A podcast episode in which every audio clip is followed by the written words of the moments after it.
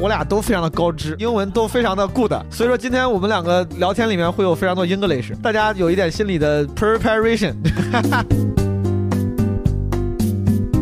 零零后学霸、天才少女，但大家今天不要以这个标签认识我，我非常非常讨厌这一套，我觉得就在给别人制造焦虑。feminist 的朋友们，女权主义者，好吧，我大基本无害，终于也触碰到女权命题了。哈 哈哎呀，三月里的小雨，淅沥沥沥沥沥，淅沥沥沥下个不停。创作应该让你觉得困难，应该让你花心思，应该让你痛苦。哗啦啦，就是我爸妈别的没有，就是有钱呗。小雨为谁飘？小溪那会儿都有小饭桌了，你毕竟比我大十十二岁。好，闭嘴！你我杀杀的 小饭桌是啥意思？一起。请大家听众朋友们，，不要让你小孩去群英小学，然后要么就打架，要么就互相扯裙子，互相挤兑。互相扯裙子，两个女生互相扯裙子。我小的时候，我操！我好想去你们什么学校？呃，群英小学，朋友们，你们一定要送小孩去群英小学。我觉得我是哲学生，但我生活中一直实践着傻白甜的准则。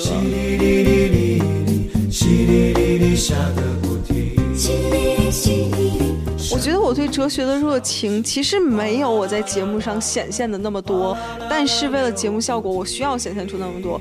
小雨陪伴我，我跟你说了，我就是什么都不想。我觉得我的人生就是靠着一股莽劲儿。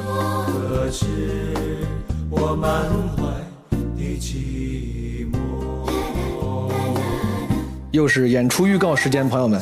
五月十四号在杭州，五月二十一号在成都，五月二十二号在重庆和五月二十三号在西安，我会带着我的脱口秀单口喜剧专场《基本无害》跟大家见面。如果你有空的话，不妨买票来看，我们剧场里见，好吧？还有今天晚上，就在今天晚上，五月八号在沈阳还有一场，但是我觉得现在做这个预告意义不大了。但是如果你及时听到了，而且想来的话，也不妨来，因为这次沈阳我们在一个很新的大的 live house 开了很多张票，所以说它其实应该还有余票。如果幸运的话，可以今天晚上在沈阳跟我剧场见。还是美好，感觉全世界都在窃窃嘲笑。我能有多骄傲？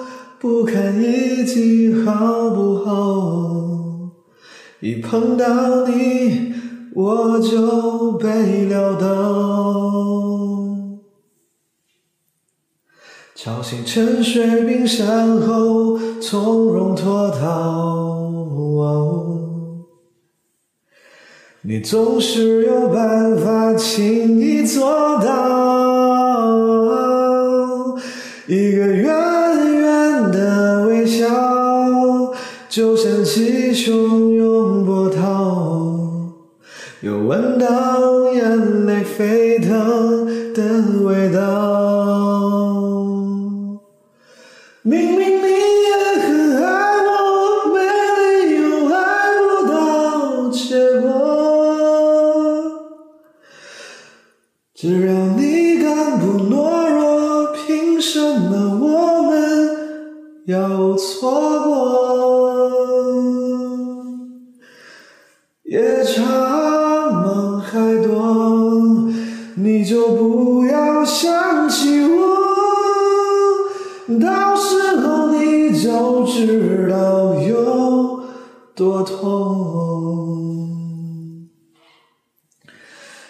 这快乐多难得和美好，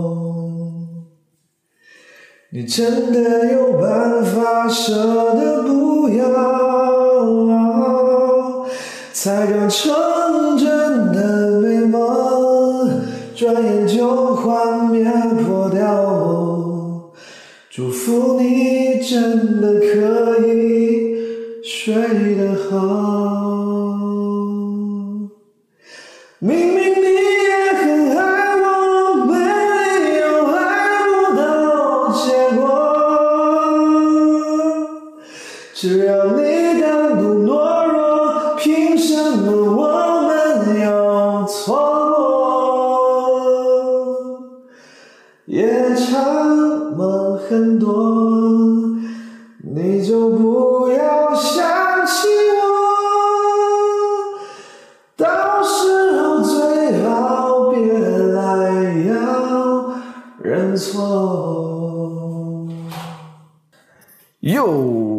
朋友们？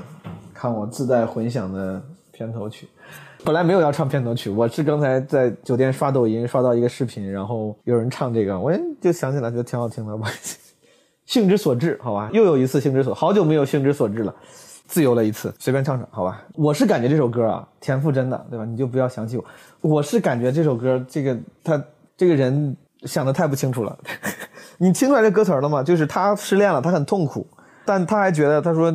你最好不要想起我，对吧？你最好晚上你有办法睡得好，你最好到时候不要来找我认错。不会的，What the fuck are you thinking about？就是这是一种错觉。当你喜欢一个人的时候，你误以为他也可能会很想你，你误以为他可能也很痛苦。不会的，他如果很想你很痛苦，他就来找你了。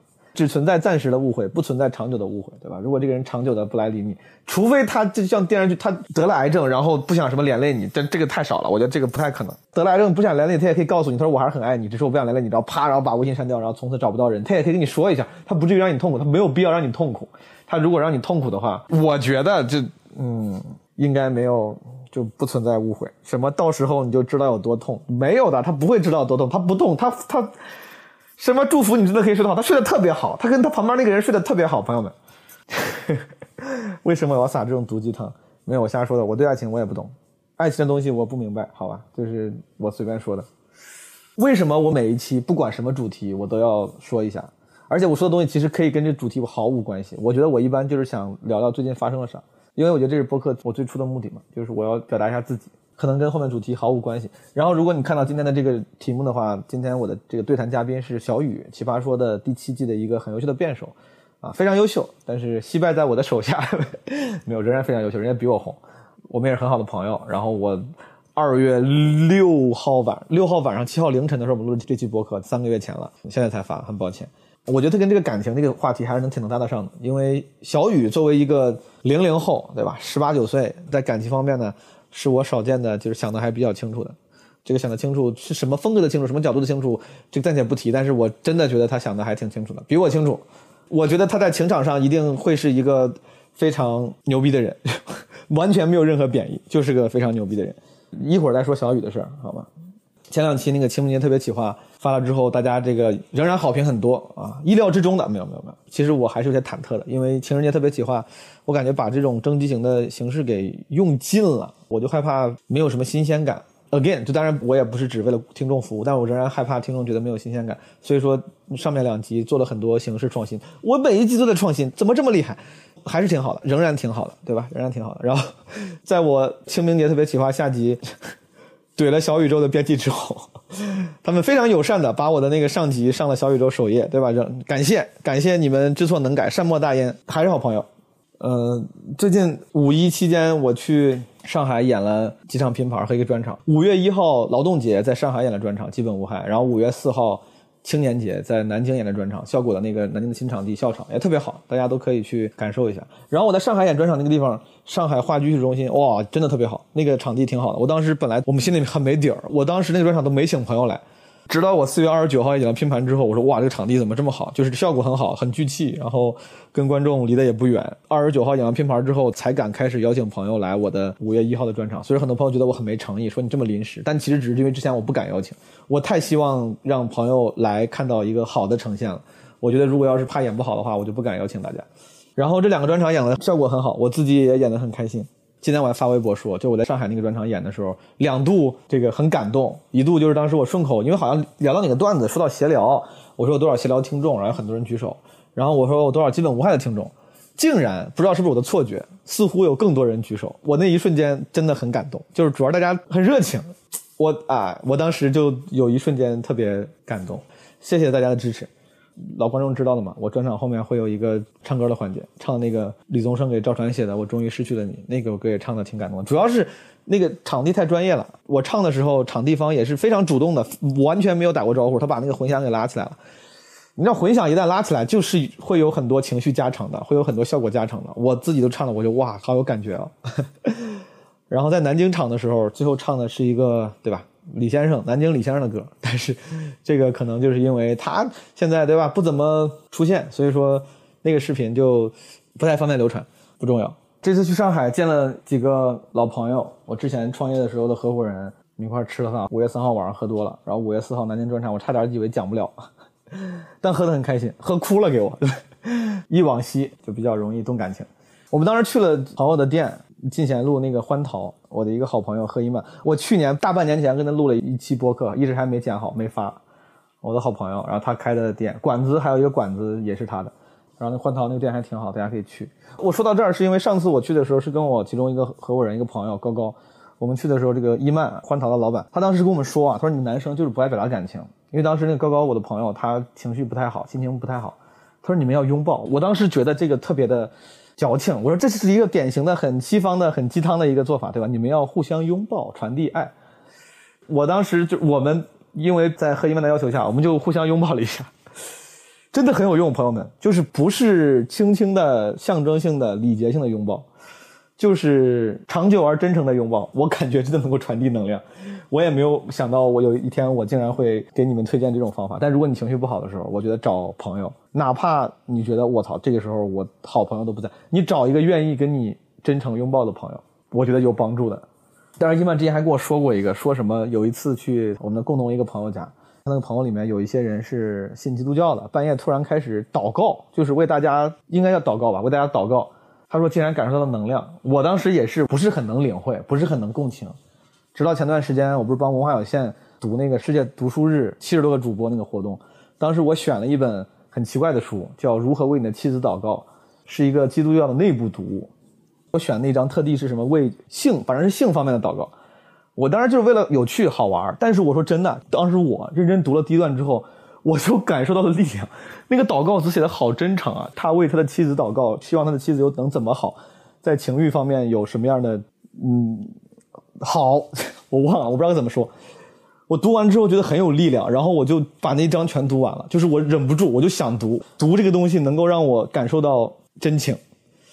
就这两个事情，就是拥抱啊，跟祷告。我倒不是说非要拥抱跟祷告，但我只是觉得很多表达爱的方式听起来很鸡汤、很白，但是我甚至作为传统的中国男性，我觉得大家不太擅长用这样看似矫情的方式表达爱，但它真的是有用的。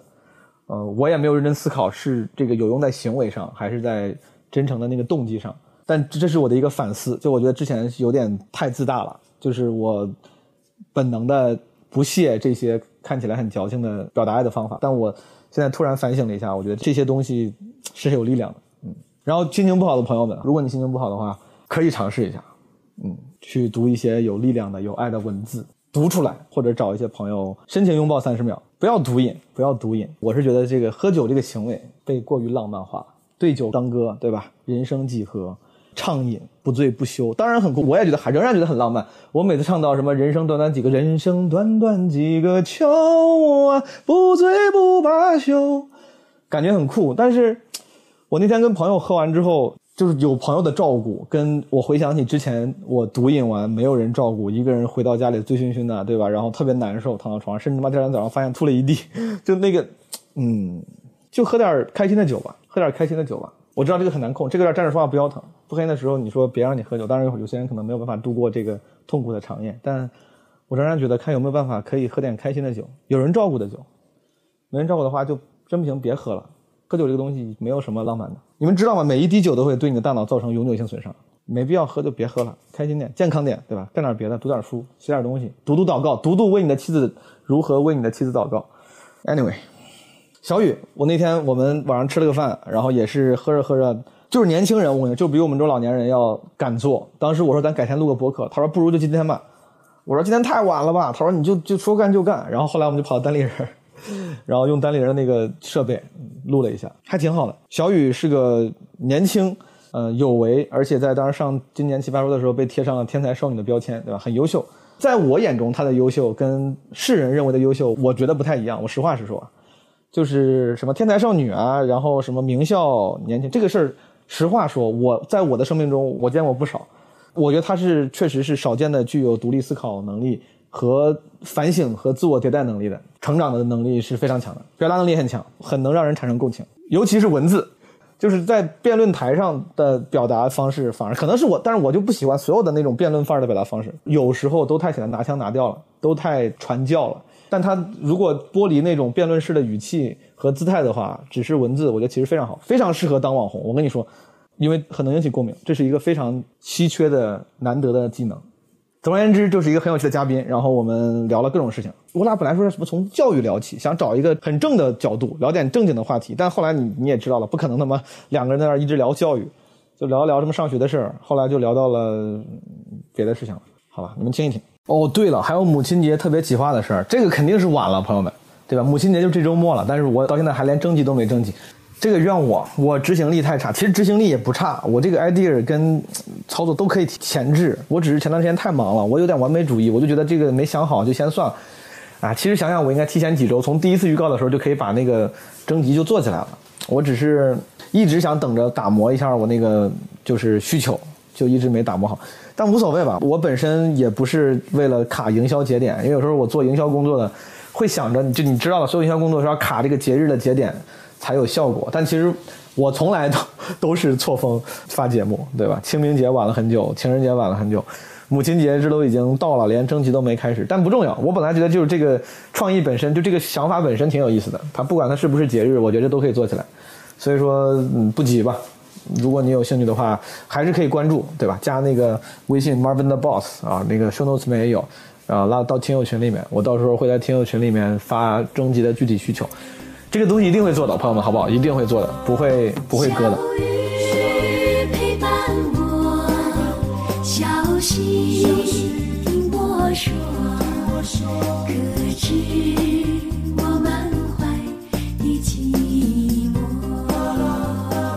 小雨是我棋盘上的一个辩友，然后我俩打过一 v 一，他后来虽然被我强劲的实力惨遭淘汰，哎，没有了，他很你们这你们看看就知道，人也很好，但是呢，这个很多人都很认可。当时贴的标签，如果我没记错，天才少女是吗？哎呦，零零后学霸、天才少女，哦但大家今天不要以这个标签认识我。对，就是为啥呢？我非常非常讨厌这一套，我觉得就在给别人制造焦虑那。你觉得你是吗？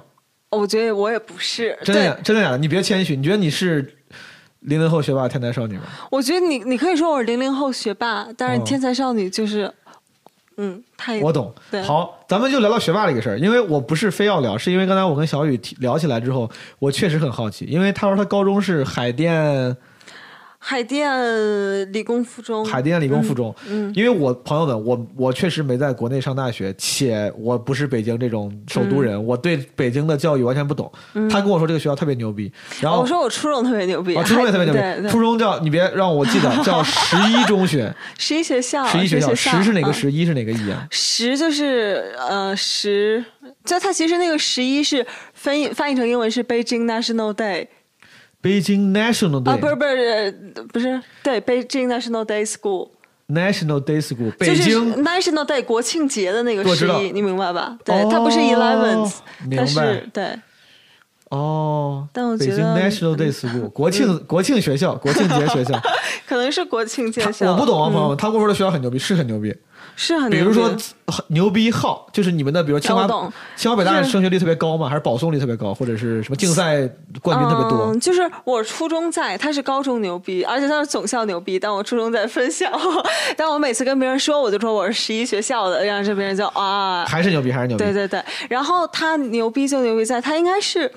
就是在中国最早推行这种 liberal art education 的一个学校，就它会有非常非常多的课外活动，比如什么骑呃马术、滑雪，哦，我操！所以说那些 装逼的名媛表都是从你们这儿出来的，天天发朋友圈，呃，我就是马术、击剑、滑雪、插啊，花、击剑也有，哦，插花好品酒。哇！哎，这对，然后什么，就我初中上的课就特别杂，什么西点制作课、厨艺是呃还有什么汽车设计课，啊你就是新东技工学校北京，新东方呗，我操！那挺好玩的。对，就它会让你去探索自己的兴趣，嗯，海淀蓝翔挺好，挺好。而且它是公立学校，它学费就是初中好像就义务教育吧就义务教育一分钱不收，可以把学校办这么好，我觉得确实是对对校长有一套。而且听起嗯来这个教学理念挺，如果是公立学校，他愿意这么敢为天下先进行这种，还是挺酷的的。，嗯，但刚才小雨提到了一个概念啊，咱们还是普及一下，叫 liberal arts。liberal arts 其实在这这个美国高等教育里面是很明确的一个泾渭分明的一个类型，嗯无非就是他们叫综合性大学以及 liberal arts 的文理学院。对对对对对。在国内的话，里边其实就我觉得是不是可以理解为就更注重通识教育？就除了对我们正常的大学一般都会选一个 major，比如说毛东选的就是金融和管理、会会计呃金融和会计 对，有一个赚钱专业。我觉得这个 哎，我觉得这个会计这个这个词儿，因为之前 嗯出现在很多这个非高等院校专业里面，很多我之前问过一些朋友，我说你学的什么？他说我学财务。我说财务，他说就是 accounting。我说他妈就啊就会计嘛，就大家好像不太愿意学会计，但其实对，就 accounting 就是会嗯计。对我学的就是这种很俗的专业对。啊，liberal arts 就是回本快啊，对对，liberal art 就是它不会给你太早的确定一个专业，然后你可以广泛的去探索你的兴趣。然后比如说我在大一的时候，我虽然是一个哲学的学生，但我也学了拉丁语，然后学了呃政治，然后。还学了一个，就是反正就你你可以选任何一门课，我甚至可以选舞蹈课，甚至可以选马术课，也可以去学金融课或者计算机课，就是你对你的选择会很多。然后呃，它其实是一种以人为本的教育。嗯，OK，我我稍微为我的我为我们那种 public school 稍微 辩护一下。OK 其实我们当时也是大三才开始定专业，嗯大一大二也是啊想选什么选什么。但是你要先选定学院，这个确实，当你选你在你那个学院的时候，应该什么都能选。我那个时候是大一大二就要先进，比如大二要进到商学院了，嗯。然后你要选商学院的随便什么课，嗯但大三就要确定你是比如 finance accounting、嗯。就要学专业课了。而现在好像我觉得，好像美国那些呃非文理学院型的嗯。综合性学校，他们也为也了是的，对他们也要推他我们叫 general education，你必须要修够，比如多少学分的三十个学分的 general education 的课程，对对对对对，逼着你不得不在 psychology 里面选一门，在嗯。philosophy 里面选一门。嗯我们当时我记得特别清楚，给了几个类别，就是你必须要修一门 literature 相关的，嗯，什么 humanity 相关的。对对对，对。我当时想 humanity 就是感觉对你要还要学点这种跟人性之类嗯，他们也会逼着你去嗯通识一下。但确实在高中就这么搞的，我之前只在新闻里见过，我还确实没身边没有朋友有啊，我刚刚说是我大学，你不是问我对，是大学，啊？但是我咱就说回高中嘛，就是高中时候就这么先进的，能让你学嗯各种各样东西还挺少的。是的，是的，但你们你嗯们真的喜欢吗？或者家长真的喜欢吗？传统家长不会觉得啊，你让我学这个就是耽误我高考，我天天花把时间花在什么烘焙马术上，我没时间学物理英语了。他其实是这样，就是他在初中十一的初中阶段是非常放开的，嗯然后高中的话，应该高一高二也还好，嗯，因为我也没考上十一的高中，然后到高三就也收紧起来了。对，就其实应试是一个大家最后的一个，但是在之前你是有选择的，嗯、哦，初中因为压力没有那么大，他们就会稍微对，就还是挺少。接接受度高一点。嗯你所以说你当时这些奇奇怪怪的课里面，你修了什么？你修马术了吗？我修了汽车设计，汽车设计 对，以及呢，就是这选一门吗？还是能选？啊、能选挺多门的。我我我想我想想，四五年前我记不得了，但反正汽车设计就就挺没劲的，就挺没劲的。那你为啥选呢？你选的之前以为很有意思。对呀、就你看名字就觉得很酷，而且你知道我初中时候就是那种。非常 feminist 的，比现在要 feminist 很多，所以你知道，就我现在想想，有一点点讨人厌，但我、啊但我当时的感觉就是我要挑战 stereotype，所以我就要选汽车设计，你明白我意思你？们以为我个女生只能选跳舞？不，我要选汽车啊，设计。对，但其实现在这么想，就就是觉得挺蠢的，就是非常蠢。但你确实十四岁的时候，你就是会这么想。姿态也也很重要。对 feminist 的朋友们，女权主义者，好吧，我大基本无害，终于也触碰到女权命题了。哎呀，对，但反正那课课程巨无聊，他就是大概用了一学期教你怎么画直线，可以用电脑，但是那个老师是一个很 old school 的老师，他会希望你能够用对 他，他甚至在整个前半学期就是在教我们画直线。然后画直线的秘诀其实呃，其实大家都知道，就是你要摆动你的大臂，嗯然后小臂尽量不动，嗯就是平行的摆动你的大臂，嗯，嗯保持这个我到现在等一下咱们录完，我可以给你画一个。擅长画直线，写在写在简历里面着呢。以后在简历里面就写擅长画直线，特别直。哈做 Excel 不用 Excel，所以说这个这个很 old school 对吧，朋友？我也帮你 old school 很传统老学校，不没有没有，我自己也老说英语，我只是嗯开玩笑。所以说这个老师他是干啥的呢？他能在一个初中里面教汽车设计，他是学汽车设计的吗？他好像是学什么学 engineering 啥的，就是工程啊，然后还是一个对口的对。对对对。我我问一些直接的问题，你当时在初中学习好吗？你初中多少人？一个那个年级或者我那个年级初中的时候是年级第一这么牛逼，for？three years。那你他妈有点哎，那你哎，那你确实挺学霸，年级第一。那你但我初中就非常破，你知道吧？就是学校是所好学校，但是生源就很一般。对，当时我们初中毕业，可能一半人都没考上高中。哦，就是一个是因为初中大家都玩的很开，玩的很开心，然后一个是因为我们是分校，对，所以就他不会有总校那么好的生源。我们当时是被十一学校总部收购了，收购为什么会收购我们呢？因为海淀区要那个资源均衡，嗯而十一是最好的学校，而我的小学就是整个海淀区最烂的学校，对。你就好方便说吗？可以不说，你说了我也不啊，知道叫。群英小学，群英小学现在叫十一，呃请大家听千万别去众朋友们，。群群英小学，不要让你小孩去群英小没，应该现在不是不是收购了吗？应该还可以，对，收购之后非常好，非常好，嗯、大家去群英小学，立马就改口。就他关心每一个人到什么程度，就有一个小孩画画特别好，然后。老师会专门给这个孩子在楼道里面办一个画展，你听起来就非常像那种美式鸡汤故事。对，但是哇，你好，你好，You are so talented，就 演上了。我想上，我想上这样的学校。对，然后哎初中你学习年级第一，高中呢？高中你学习妈，我高中一一一开始四百四十人，我考了四百零五名。那你初中是有点太差了，我有点太差了吧，我。然后呢，然后反正后来就一路奋进，啊对一路奋进逆袭，但最后我也没说考到多高，三百八。没有，那倒不至于，反正就是也能前五十、前三十吧。对，还是挺嗯厉害对，但我选择出国，所以就是你们你们经济叫什么来着？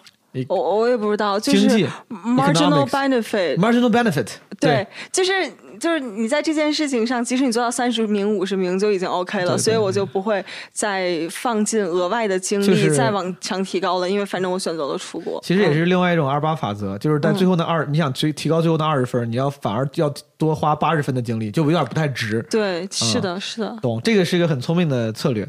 嗯，所以说，我觉得其实你初中你说啊，你说你自己，嗯，大家生源比较一般，你能考第一，好像在谦虚，觉得没 没有什么 厉厉厉害的。哎，但是我我是想说，我感觉这个更难，因为我我觉得很多人都很容易被环境影响，我就是个特别容易被环境影响的人。你要把我放到比如说一个特别好的高中里面，嗯初中或者就初中，嗯生源都很强，我反而能够那种遇强则强。操，我说我他妈自尊心受不了，我多努力，哦反而还挺好。你要是如果大家都很一般，我可能就废了，我就跟这帮人一块儿天天去 去网吧或者之类的。嗯我觉得这这种时候你还能一直得到年级第一，你没有相应的放低标准，这个还是真的我觉得挺厉害的。因为我觉得环境影响一个人太明显了，你怎么能够不被影响呢？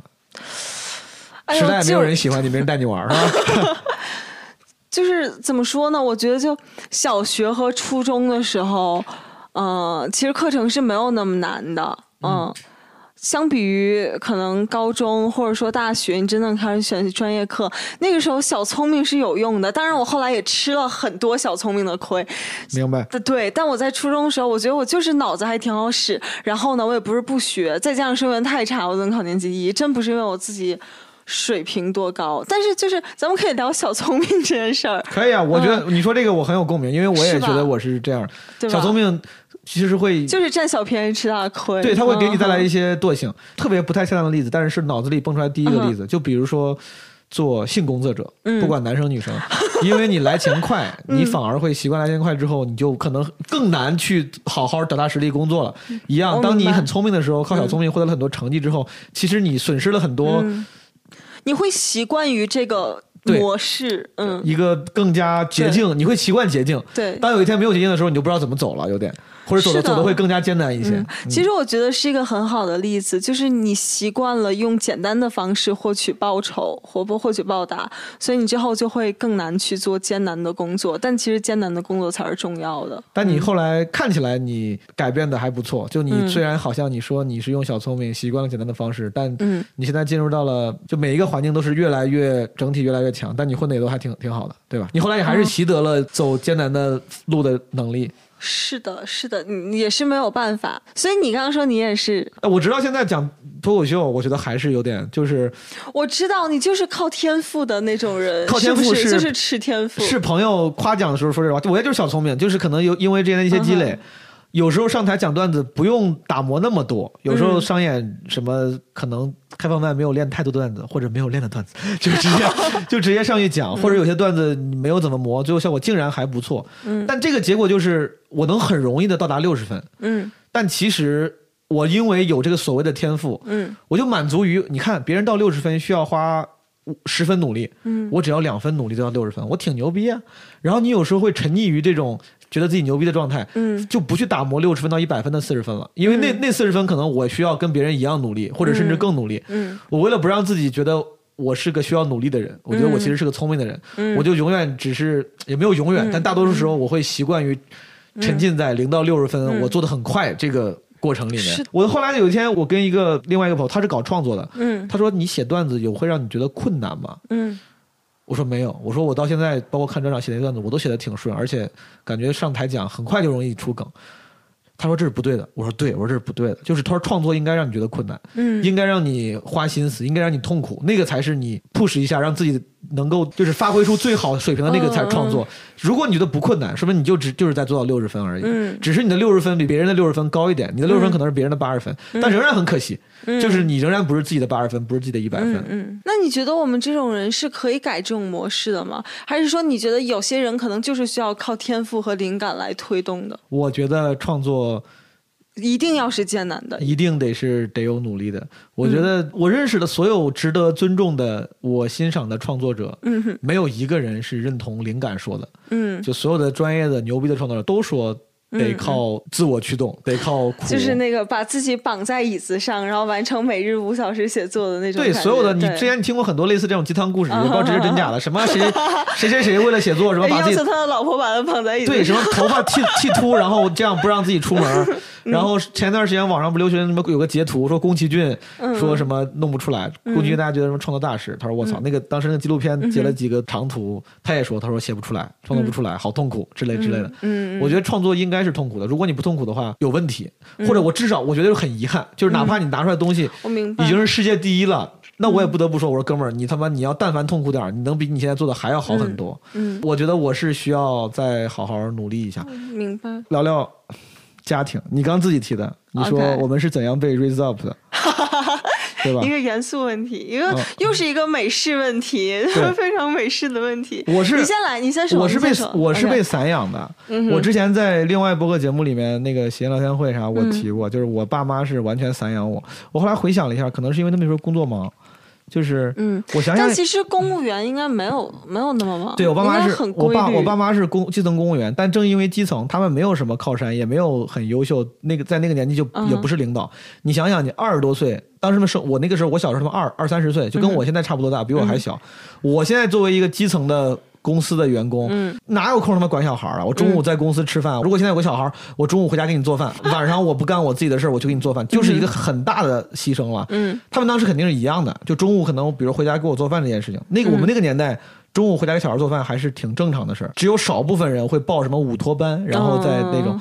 然后晚上回家吃饭，这也很正常吧？你作为一个健康家庭，嗯嗯嗯但这些事情对于一个二三十岁事业起步期的年轻人，他们在公司可能都是叫小毛，对吧？我爸可能就是小毛，可能我妈就是小罗，嗯嗯他们要干很多 dirty work，嗯对吧？做表、做报表，就很多我都我想不出来，可能很很无聊的工作。他们就是忙，所以说我小时候很长时间是被寄养在姥姥姥爷家，嗯，然后小学一年到三年级都是在姥姥姥爷家住的比较多。嗯他们不咋管我，我觉得因为第一个是时间，第二个是不是那么先进的、文明的 educated 教育理念，他们俩就是正常的河南郑州的父母。他们自己的教育水平都没有高到说，哎，我要怎么教育我的孩子？他们就觉得啊，就是散养，他们自己也是被散养起来的。嗯所以那个时候就是散养，周末也没有给我报什么班儿。我妈后来好老跟我唠叨，她说我特别后悔，当时没给你报过什么班，也不管我，我就嗯一到周末或者一到嗯空闲时间，我就自己骑着自行车出去。谈恋爱。出去哪他妈的就有人喜欢我？那个时候留个小平头，然后一米二，他妈没有没有没有没有，不至于一米二，就没啥人喜欢我。那时候感觉挺 nerdy 的，一个剃着平头，系着红领巾，然后家里没有四驱车的男生，你知道吧？只有那些喜欢学习好的女生会喜欢你，嗯，就很少。但其实也没有女生喜欢学习好的。有那个时候班上会有几个人喜欢喜欢我，就是学习好，会会 会说话。很初级的智性恋很。很学很初级，非常初级。我觉得你的那个标签之一，给人的印象之一就是聪明、优秀，就是你是一个、真的，你是个 exact。我甚至有人喜欢我，哎，这人挺有意思，哎，这毛毛书记很搞笑。你的标签很强，就是优秀，就是主流意义上的优秀。嗯嗯，这种标签的养成，你觉得跟你家庭的教育或者风格有关系吗？我觉得是这样子，嗯，就是我爸妈跟你爸妈一样，也是散养，因为他们当时是在我从小就在做生意，而且我爸妈做的不是那种很 fancy 的，然后你天天去大企业那种生意。哦我爸妈他们，那那不至于，就是在我小时候，他们做批发，哦嗯，就是做服装批发，那算给你算前同行，对，明白然后他们是做丝绸的，就他们走的属于那种量大，然后全国批发的路线，所以我爸几乎每天都在跑工厂，然后呃等他从工厂回来，基本就半夜两点了。然后我妈呢就是在看店，然后在其实这个工作他虽然能挣很多钱，但他其实会耗很多时间，嗯。然后就既耗时间，然后又非常的劳累，所以他们没有多余的精力管我。我问一个几个细节的问题，嗯，比如你在小学，你爸妈这么忙，我就问这个问题，好像老父亲，就你怎么吃饭呀？就是 就是中午，我小学的时候一直在住宿，哦都是住就是一直在住宿，住到了小学四年级吧。对，然后他们住宿的意思是中午和晚上，晚上也在学校住，住校。住宿就是一整周不回家呀。哦对啊，可能两周回次家，哎，一周这回次家。这在当时，比如是在你们学校是不是正常的，就是一个年级大概四百个人，大概有三个孩子住宿，哦，然后。三个孩子到学期尾就剩一个了。所以说，所以说，所以说，大部分人是像我一样，就是回家父母其实你是会做饭，正常的会做饭，然后中午会做饭对啥的。嗯也没有，那会儿都有小饭桌了。你毕竟比我大十十二岁。好，闭嘴！你我杀杀的 小饭桌是啥意思？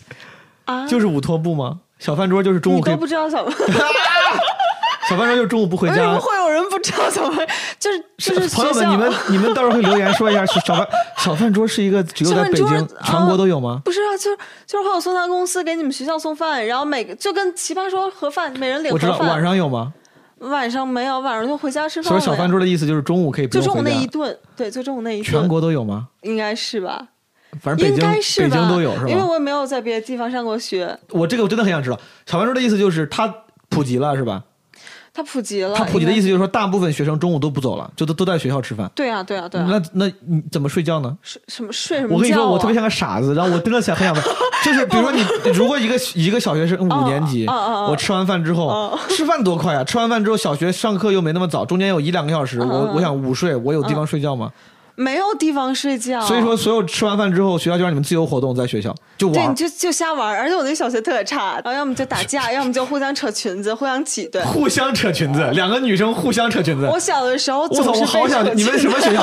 呃，群英小学，朋友们，你们一定要送小孩去群英小学。对，但我小时候是一个就自尊心很强，然后又非常敏感一小姑娘。嗯然后呢，主要是因为我从小爸妈不在身边，你知道吧？所以我就。经常处在一种不 不安全感的状态里，所以有其他就我性格也会比较孤僻，然后比较极端，你知道，在那种小说里面会描述的比较极端，总是割腕。哇 那那也不是，住宿的生活一直延续到之后嘛，初中、高中也是嘛。就你爸妈很忙，不管你，你自己解决自己的问题。呃，我基本上一直在自己解决自己的问题，但我住宿就是住到小学三年级之后就回家了。嗯你知道我回家之后，我的成绩就开始直线上升。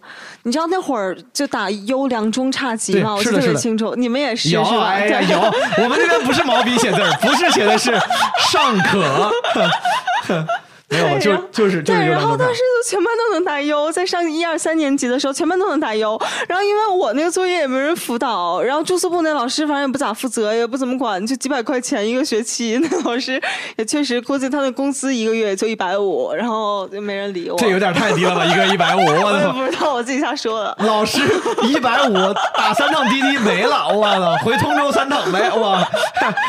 反正就老老师不咋管我，然后我学习一直特差劲。等到四年级一回家，也没有请任何家教，我父母也没有管我，但我感受到了家庭的幸福。就一个人受到了爱的滋润，他自然成绩就会好，心理状态也会更健康。嗯，所以说你初中、高中之后，反而父母因为事业稳定了，对你的那个关注更多了，是吗？哦，是的，是的，是的。嗯，听起来，当你的生活更加跟家庭融入的时候，真的是会对学习有正向反馈的，就是有正向帮助的。对，就是你会感觉你正在被爱着、被支持着。真的是因为这个吗？就是我，因为我刚才这是我观察到，你说，哎，我一回家学习就好了，但当时你真的是因为父母更多关心你了，还是因为自己，比如说内在驱动力更强了？这个因果关系真的是跟家庭有那么强的关系吗？我也很好奇。你真的是个前记者。是吗？我真的，我我真的想职业习惯，是因为我觉得肯定有很大一部分是是因为这个啊，因为就是。就是我我我经常我在一到三年级的时候就会是孤儿，而且你知道那种破学校里面又住宿部里，你就会经常被校园霸凌。我是真实的经历过校园被怎么，被霸凌？就别的女生会挤兑你，但哦也因为我当时自己特别小心眼儿、敏感、爱和人计较，然后比如别的女孩儿可能有一天偷走我一个皮筋儿，然后我第二天就会用光她洗面奶。对，小学生还用洗面奶？对啊，我到高中才他开妈开始用洗面奶，我 这，但那会儿特别计较，是因为爱是会。中和你的攻击性的，嗯。我当时攻击性那么强，我完全是因为我处于一个重度缺爱的状态。嗯，你会有这种感觉吗？就当你谈恋爱的时候，你对所有人都非常好，我虽然你创作的灵感可能会枯竭，因为你没有那种呃情绪和痛苦的状态，但嗯。是在谈恋爱的时候，你整个人是更健康的，然后更快乐的。当然那太开心了。对啊，就是这个意思。开心恋爱的时候状态会很好。对啊，就这个意思。文章赠命达嘛，当你嗯命达的时候，过得好的时候，确实就像你说的，创作上可能反而会进入一个无话可说的状态。是这就为啥我觉得很多人不怎么发朋友圈和微博，这个人估计这段时间过得挺好的。只有当这个人过得不咋样的时候，他会你是在暗示我吗？我没有你，你还好，因为我是这样，我自己发现我发微博什么很奇怪的东西多的时候，就是过得不好的时候，你会发一些突然发个感慨，然后我记得特清楚一条，就是我当时刚关注你，你、嗯 说什么跟一流浪猫回家，哦、fuck，你看这可能就是失恋了，我觉得要不啊就是，sensitive young man，对，非常 sensitive。文章赠命达，你看我的这些敏感的创作都是在这个时候产生的，也没有创作他妈微博有他妈什么用？咱们聊就还是说回这个 How we got raised up，你爸妈也是放养，嗯我们现在都承认啊，你对你自己现在的样子满意吗？我总体来说还是满意的，自信的，满意的，对吧？满意的，满意的，所以说放养成功了。嗯，算是算是，我一直觉得就是放养是一个非常高风险高回报的事情，也就像股票一样，有些是低风险但很稳定，比如买了基金，很难亏，但它也很难赚很多。嗯放养就是那种，要不然就是小孩自己运气特别好，哎呀，你虽然不管，但他在无数个岔路中，竟然恰巧最后选的还不错，走出了一个还不错的样子。但也有很多人在中间放养的阶段就岔路里面就就走的不太理想。嗯嗯，咱们都属于应该是幸运的那一批，就放养的结果还不错。是是是，你爸妈给你报过什么班吗？这么多年？就是我爸妈别的没有，就是有钱呗。哎，怎么回事？刚还说我家就是做小生意的，这就是反正我小时候要想上啥课，我基本上都能上。我记得我上四年级的时候，我爸妈没想给我报班，但我自己就你看，又想学跳舞，又想学弹钢琴。主要是四年级你就开始有荷尔蒙，然后你就想吸引年轻的男孩儿们。女生也是这么么想的呀。对呀我一直以为男孩学什么吉他、吉他和打篮球为了吸引，所以说女生他妈学这个，你还是只有你是这样啊？我不知道，反正我觉得我我是性成熟非常早，就大概在呃我也不知道小学一二年级的时候，大家都在看动画片，然后开始看什么《浪漫满屋》，然后看 The Rain，然后把它海报贴满屋。所以说你这个放养到最后，导致你自己觉得自己还不错。你虽然中间因为你家很有钱，报了很多班儿，但也并没有哪一个成为影响你人生轨迹的元素，对吧？你也并没有最后什么做钢琴、做跳、做舞蹈啥的。没有没有没有，除了什么，你刚才说舞蹈、钢琴，你还学过啥别的吗？嗯、唱歌。就反正那些你小时候会在少年宫报的班儿，我你都报报过一遍我都报过。我在我小学的时候，唯一上过的班儿叫语言班儿。特别傻屌，天天他妈会学学学绕口令，我天会学他妈绕口令，拿着杆子去打枣，一个枣他妈就 就是，然后学说相声，学他妈演讲，演讲都是什么什么腾飞的未来，就那种特别特别，我操！我妈挺开心，我妈觉得自己养出来了一个大队长，就挺开心。哎，就是现在在微博上发的那种非常 drama 的朗诵式的被大家诟病的视我学频，我学的就是那个，我小时候学那个，因为那个时候我小时候不爱说话，我见人不问好，我妈老说我没礼貌，嗯，我当时我跟我妈说我那不能去上说话班儿啊！就是就是我不爱说话，我见人哎这张阿姨跟张阿姨打招呼，我就低着头，然后嗯张阿姨，我觉得我妈当时送我最大的原因就是因为她觉得我没礼貌，因为我不敢张嘴说话，我很内向。当时我我爸妈对于所有人介绍我的词，我就我亲耳听到最多的词就是乖，我家小孩很乖，然后像骂人的话，对，就是让干啥干啥。他老我爸后来我爸还老回忆 一些事儿来夸我。就是不酷嘛。对他，他觉得他在夸我，他说：“哎呀，毛东，你小时候可乖了。当时什么去商场，你说你要买个玩具，我说不买，你二话不说就跟着我走了，就是我，就是我毫不反抗，我就是个 M，就那个时候，你知道吗？我觉得我现在这么 S，就是因为小时候被压抑的，我他妈就是那个时候就他们说啥我就一句话不说就走了。对他，他就夸我乖，他当当着我的面跟别人夸，我家小孩太乖了。之前买玩具，我们说不买，他就跟着就不就也不也不吵也不闹。就你在他们描述里面，我是一个非常不酷、极其听话的小孩。对他们老说就是我的优点是听话，所以说他们就觉得我就见人不说话，见人不打招呼，不会问好，不会那种特别懂事的说，哎张阿姨好，哎张阿姨那个我我是谁谁谁，我叫毛东，不会，因为我都不会，他们就给我报了个语言班，想让我学会这个，就学一句张阿姨好。就学成他妈这样了，我靠！你这些班儿没有影响你，你像我小时候学语言班，我觉得其实多少有点影响的。最后，嗯最后你看，就是话很多嘛。但我觉得对我性格影响比较深的，可能是就不是这些爱好，嗯，其实可能是我的小学老师，嗯，就你会有那种你会感恩一生的老师吗？有这个事情非常 complicated，我甚至不太愿意在播客里，但是晚点再说吧。但是 anyway，OK 你先讲你老师故事，我再讲我老师的故事。我在小学四年级的时候，嗯，我突然遇到了我人生中我觉得最好的老师。你就想，你当时是一个十一岁的小姑娘，然后你性格又特别坏，嗯也不是坏，就是你你你又内向，然后又极端，就听起来像是那个上新闻的那种会会杀人的性格，你知道吧？嗯我甚至有段时间被送去上什么感统训练，我不知道你知不知道？感统训练是什么？你们北京人在干嘛？是吗？这是个英文吗？就是感统 training。我有，我也不知道，我很长时间都管它叫滚筒训练，那个袭击哦滚筒训练。后来我知道叫感统训练，感应的感，统一的统，可能就是什么感知统一训练。我到现在我也不明白这这听着啥意思。这听着特别像一个骗 骗人的班儿。然后就。我当时去，我以为特别的 fancy 呢。然后我我当时小学三年级，我去了之后，我发现那里面就我和我们年级其他三个公认是弱智的孩子，因为因为我的老师觉得我学习又差，然后性格不好，就不太正常。就反正我就很所以说你感谢了老师一辈子，因为 因为不是，虽然你说提这个老师是因为他我不是鼓励你去上 感统我的意思是训练我我在三年级的时候，我确实就是我人生的最低谷，我短暂人生的最低谷。然后我小学四年级的时候，我遇到了一个非常好的语文老师，我印象特别清楚。他当时应该是五十八岁了，然后我们应该是他退休前教的最后一批。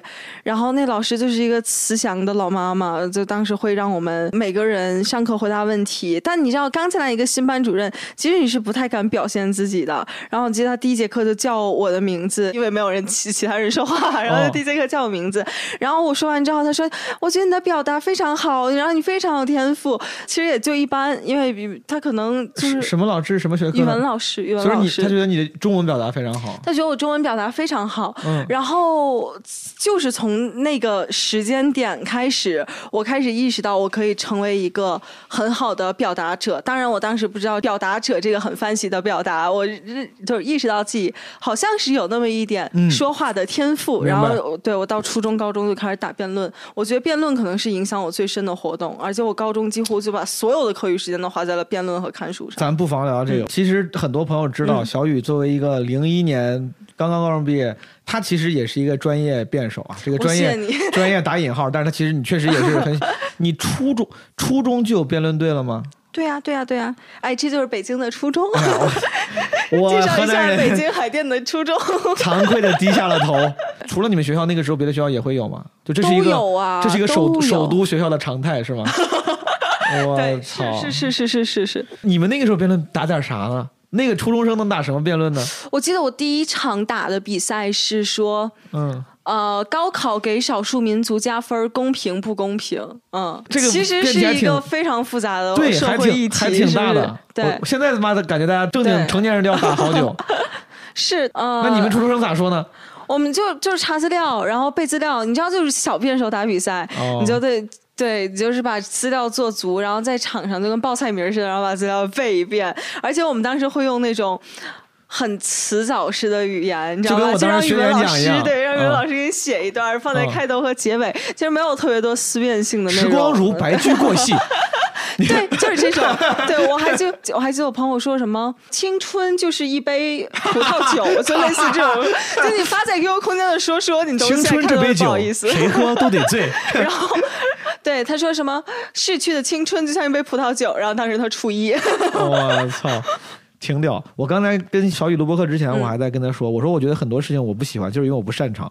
比如说我不喜欢去蹦迪、去 club，我后来想就是因为我不擅长。如果我能在 club 里面如鱼得水，所有人都喜欢我，那我估计挺喜欢去的。对呀、对呀、对。我觉得，比如辩论，你你之所以能喜欢上，那应该说明你在初中时候应该是很擅长了，就打得很好，你才会继续喜欢，嗯继续干我初。中时候其实就打过几场比赛，然后那几场打两场吧，好像，然后输了两场。我到高中的时候辩论才好的，但是初中并没有给你太大挫败感，以至于高中你还愿意继续。就是我是那种，我是那种越挫越勇的人。但你确实我是真的是你错，你当时是有挫败感吗？错了吗？错了。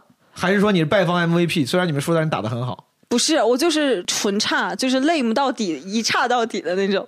对方三遍，小雨发言时，我不会，算了吧，I'm sorry。我就记得当时回去的大巴车上，嗯就我们不是一共四个辩手嘛，然后其他三个人说话，然后都不跟我说话了。你知道这就是初中学生孤立人的方式。其中还有一同学说 说去买水，然后说嗯去买冰红茶吧。我说行啊，冰红茶挺好，结果一买回来就买三瓶儿。哦，我操，这个还挺伤心的。对呀，那我现在我就不太喝冰红茶了。所以说，朋友们，这个小雨是个单身，你要想追她，给她买点冰红茶。然后你上高中之后继续打就好了呗，就考起来了。其实就最开始还是会输比赛，我高一还是一直在输比赛，嗯。嗯但是如果你真的喜欢一件事儿，你其实是不在乎它的输赢的。嗯我不知道你会不会这样，就是你脱口秀讲冷场了，你可能下次还是想去，会这样吗？就肯定，但对我的脱口秀我觉得是一个稍微更特殊点的这个例子了，嗯因为他确实如果冷久的话就容易放弃。很多国外很有名的人嗯都是冷 a n t o n y Jeselnik 就是冷了，然后。两年没再讲，嗯再回来讲，但我同意你说，比如我喜欢唱歌，我也没唱出个名堂，但是很多声乐老师还说唱的不对，我还是喜欢唱。嗯写东西我其实也没写出个名堂，但我还是喜欢写，我能理解。嗯嗯，所以说你刚开始高一打的不好，你还你就继续，到什么时候开始好起来的？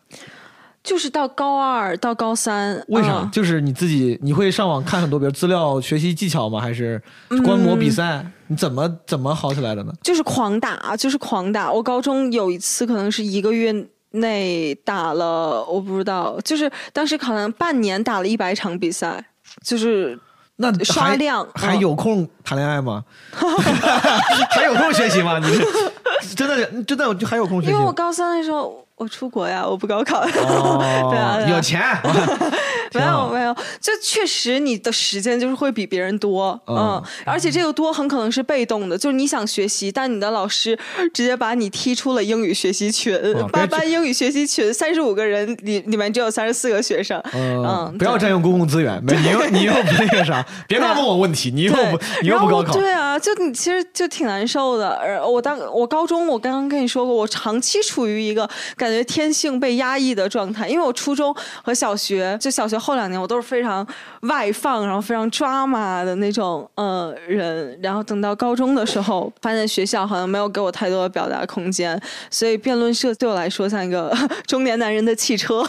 明白？对中年危机的买的跑车、买的摩托，就是拯救自己危机的一个，就是毛东的小牛，对，对，就是嗯，行吧，我操。你会，但你你会在小牛上抽烟，是然后为了躲避回家什么的吗？在小妞儿，我也太惨了。中年男人把车停在地库之后，在车里抽根烟。我他妈把小妞儿停好，坐在吵架，那我跟站着抽烟也没啥区别呀。我就我就在我就下车走两步也行嘛。我哎，我太惨了。没有我。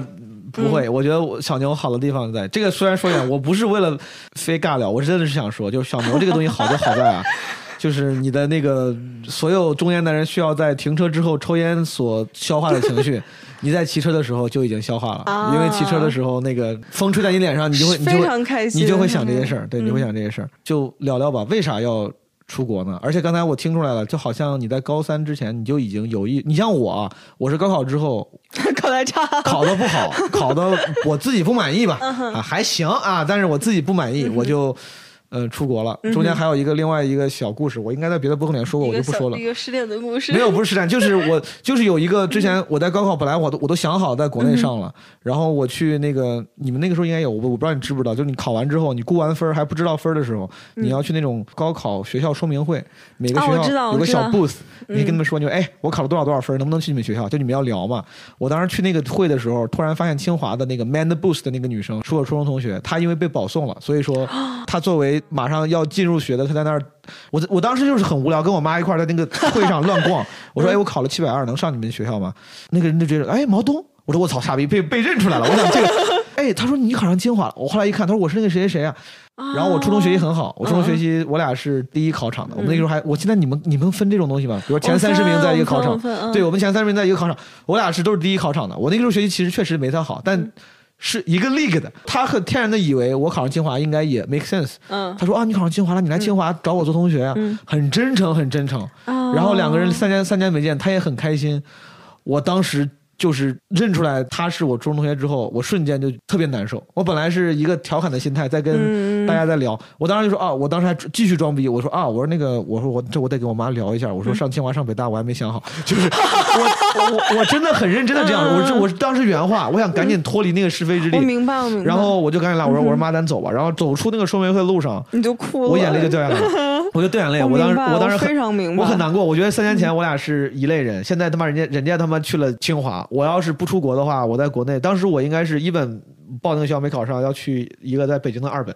我当时想，当时都在北京，人家在清华，我在二本。我说这四年之后差距肯定越来越大。嗯，我我没有歧视二本，但我现在就是自尊心很难接受。当时我爸我妈一直跟我说，他说不行就出国，嗯甚至在我高考之前，不是因为考的不好，他们都说，他说你出国吧。然后直到直到完全没信心。对我，我当时我说我不想出国，我说我喜欢，我想上。那个时候你高中我很爱看书，看了很多那种校园文学，就是什么大学的那种美好大学生活，我特别想在中国上大学。嗯，那一刻我走出那个说明会的路上，我跟我妈说，我就一边哭一边我说我说我要出国，我、我觉得那个至少是可以剑走偏锋，我觉得说不定可以。嗯，嗯四年之后我不一定比他上清华的，说不定还就不一定比他差，说不定还有救。但我要上个二本，以我这种自律性这么差，环境能影响我，我一定比不上他。嗯就这个是我出国的原因。Anyway，但是你我听下来，好精彩。嗯 我觉得你你是你是明显在高考之前你就已经打定主意要出去对了。，我是从初二那会儿我就想出去了。我不知道这个听起来会不会有一点膈应人或者凡尔赛，但就是北京出国氛围太浓烈了。嗯就是每一个人都在为出国做准备。嗯现在我嫂子的孩子刚三岁，他已经开始在筹钱送他上国际学校了，上国是小学嘛？哦，是国际小学，国际幼儿园。国际他三岁，那还三岁啊。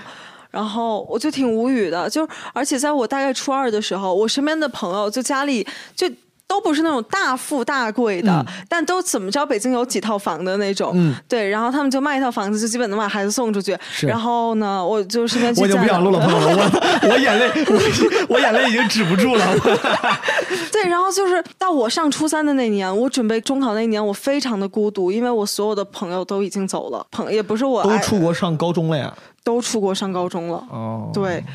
所以，其实你十五岁的时候，你也没有什么思考力，你就觉得大家都出去了，你再出不去，你不出去，你的面子都有点挂不住。对对，大家本来都一起玩儿，然后大家好像都是什么，就是你这小名媛似的，你知道吗？然后大家也挺都都挺开心的，然后平时好像生活在一个圈子。但他们一出国，然后我又在我们的特差的初中里，我突然觉得我对我们就不是一个世界的人，人家在 Pennsylvania、Washington D.C.，你在海淀，对，明白？所以这这正常，就是这个环境，这个整个也是一种，它都不是是 peer pressure，是个 peer trend，就是个影响你想出去。哎，我很好奇，因为我是出去读的本科，没读高中。虽然我没读过高中，但我我我没有读过，我在美国美国读过 小，学毕业直接上大学。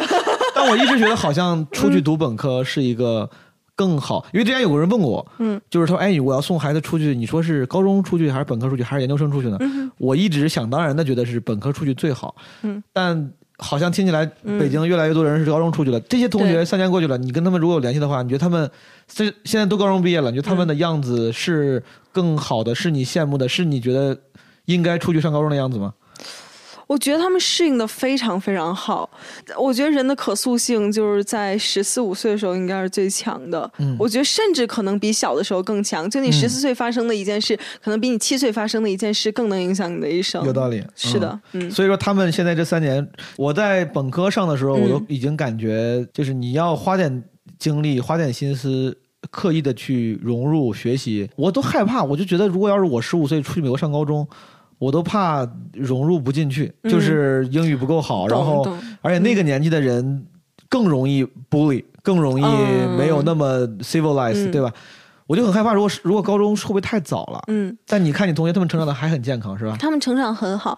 就是我觉得可能也分人，就是我不知道你是什么样的人，嗯，但我朋友他是都是那种非常 social 的人，适应力很强。对，适应力很强，有强的有不强的。嗯我就有两个，就俩这俩人特典型的说他俩，一个是呃一个北京姑娘，然后家里倍儿有钱，然后平时倍儿会社交，然后去了美国，他妈给他送到了一个基督教高中。嗯，嗯，因为他妈妈是一个狂热基督教信徒，愿意把所有家产都奉献给上帝的那种，他也因此就非常的苦恼。他在国内这段时间就一直非常抑郁，然后他妈给他送到的国外，他还反而开心了。嗯，然后他到基督教高中之后。你因为你知道宗教高中，其实中国人是会很忌讳这些东西的，嗯，所以他周围就没有中国人，他是那块唯一的一个中国小孩儿。嗯，我其实是觉得这反而给了他一个机会，是他会很努力的去打开自己的界限。对，而且你知道中国人少嘛，大家就说的最简单一点，就是你物以稀为贵，大家还觉得哎还挺有意思，来了一个 Asian。就我当时刚上大学 就看，恐龙一个。我当时刚上大学的时候，我就觉得哎，我是个外国人，你们难道对我不好奇吗？不好奇，因为太多中国人了。就是我当时我那个学校，我当时大一的时候跟很多同宿舍的那些美国学生聊，对，然后我想，我说我们 China 是干嘛干？我就发现大家哦酷，就他妈，因为他们公立学校中国人太多了，大家就每个班上他妈都有几百个，没有没几百，就是。所以说还有另外一个，一个是基督教，还有你说另外一个例子是另外一个朋友就是去加拿大，然后他自己是性格非常自闭，然后他到加拿大之后还是非常的自闭。就他这么多年，他跟我讲，就是没有交到中国，没有交到外国朋友。我觉得这可能是大多数留学生，包括我自己，可能以后出国以后会面临的困境，就是你交朋友很。所以说，第二个人以我的刚才那个很狭隘的标准，他应该属于是高中出去不算特别顺利的，因为他没有很融入嘛，他很自闭，又没有又不交外国朋友，那他就是对他来讲，融入并不是衡量成功的一个标准。我觉得，那他岂不是不快乐吗？因为因为嗯，对，他又不交外国朋友，然后又没有脱离中国人的环境，那岂不是会有点孤独？就是如果你学校里中国人足够多，就不孤独了呀。就他也很自洽，就是他不和外国人玩，然后他在中国人内部也玩的非常开心。哦那还行嗯，对。然后他现在还有了一个男朋友，就他们俩现在非常的幸福，在蒙特利尔，嗯两个人租了一个小 apartment。所以说，如果让你选的话，嗯，就是 given all this information，你会选择高中出去还是大学出去？我还是会选高中出去。那你为啥当时不高中出去呢？因为就当时我妈也想给我高中送出去来着，哦但事实就是我当时非常，就我当时就嗯喜欢学校的一个人，然后就你是因为这个呀？我真的就是因为所以这哥们儿现在咋干啥去了？他现在哥们儿啊混的好吗？你因为一个什么人放弃了？好，不咋好，去大连上了一所二本大学。哦，我当时上高嗯中也是因为当时的初恋女友去了那个高中，我还一直以为我爸妈不知道，嗯嗯 我以为我爸妈不知道。我当时考上了一个另外一个学校，嗯然后要去初恋女友在这个学校，嗯我还跟我妈找理由，我说哦，听说这个学校管得严，我说我这个自律性差，你要去，然后我爸妈就嗯就没多说，反正去了。直到后来有一次我考试没考好，他说你别以为我不知道你为啥去那个，他说你别他妈天天跟我谈恋爱什么怎么着我。手机给你摔了，大家可能不知道，小雨本来今年应该是二零年秋季要入学，嗯但其实作为一个美国留学生，你还没有在美国上过任何一节课，对吧？一直在一直在上网 上网课，嗯嗯。这还挺遗憾的。这挺遗憾的，但是其实网课有网课的好处，就第一，哎，也是强行给自己找理由，哦你知道吧？要么你的日子就过不下，去了。聊聊吧，为什么就是因为我我之前上过网课，但是很少这种从不是很少，从来没有过这种长时间的大规模的上网课，就是体验怎么样？体验我不知道对大多数人来讲是怎么着，但是反正对我来讲是舒服的。直播多还是什么那种？我们都是直播，也就是说全都是直播。也就是说，你必须晚上不睡觉上课。你 Yes 在国内，，yes，你就不能你说老其实是这样，啊就是他是有选择的。嗯但我自己本身是 night people，哦，嗯，夜间人，呃，这个就不用翻译。就我自己本嗯身习惯在晚上工作，而且我学的就是 philosophy，and philosophy is a night major，you know。哎，你不是说刚开始不选专业吗？所以说你现在确定的是 philosophy 专业吗？我想选 philosophy 专业，学校没要求我，但我自己已经往那个方向上靠了。哦，philosophy 可能很多朋友不知道什么意思啊，是体育的意思，他学的是 体育管理，然后回来之后开健身房了。哦，虽然其实是没有选，但是其实你已经想好了要往那个方向。嗯你现在已经开始学，比如说什么 philosophy one one on one 这种基础课了吗？嗯嗯，开始我我在高三的暑假就已经把它修完了。Introduction to Philosophy。我记得我当时修了一门 Introduction to Philosophy，嗯还学了什么笛卡尔？嗯嗯，有笛卡尔吗？有笛卡尔。缸中之脑，嗯我们当时反正学的这种东啊啊啊对西。对对对，就是那些，就就是是哎，就非常基础的，Utilitarian 什么 电车问题，就那个吧？对吧对对对要学这些。就是网上的。对，但当时好像当时是会学一些这种流派之类的对。你你开心吗？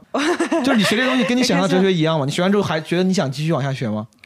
说实话，其实是跟我的预期不太一样。为啥呢？你预你预期的哲学，你觉得是应该什么样的呢？我觉得我对哲学的热情其实没有我在节目上显现的那么多，嗯但是为了节目效果，我需要显现出那么多。嗯我对它纯粹是因为我内心知道我应该追逐智慧，你知道吧？嗯我知道这个话听着有点装了，但是。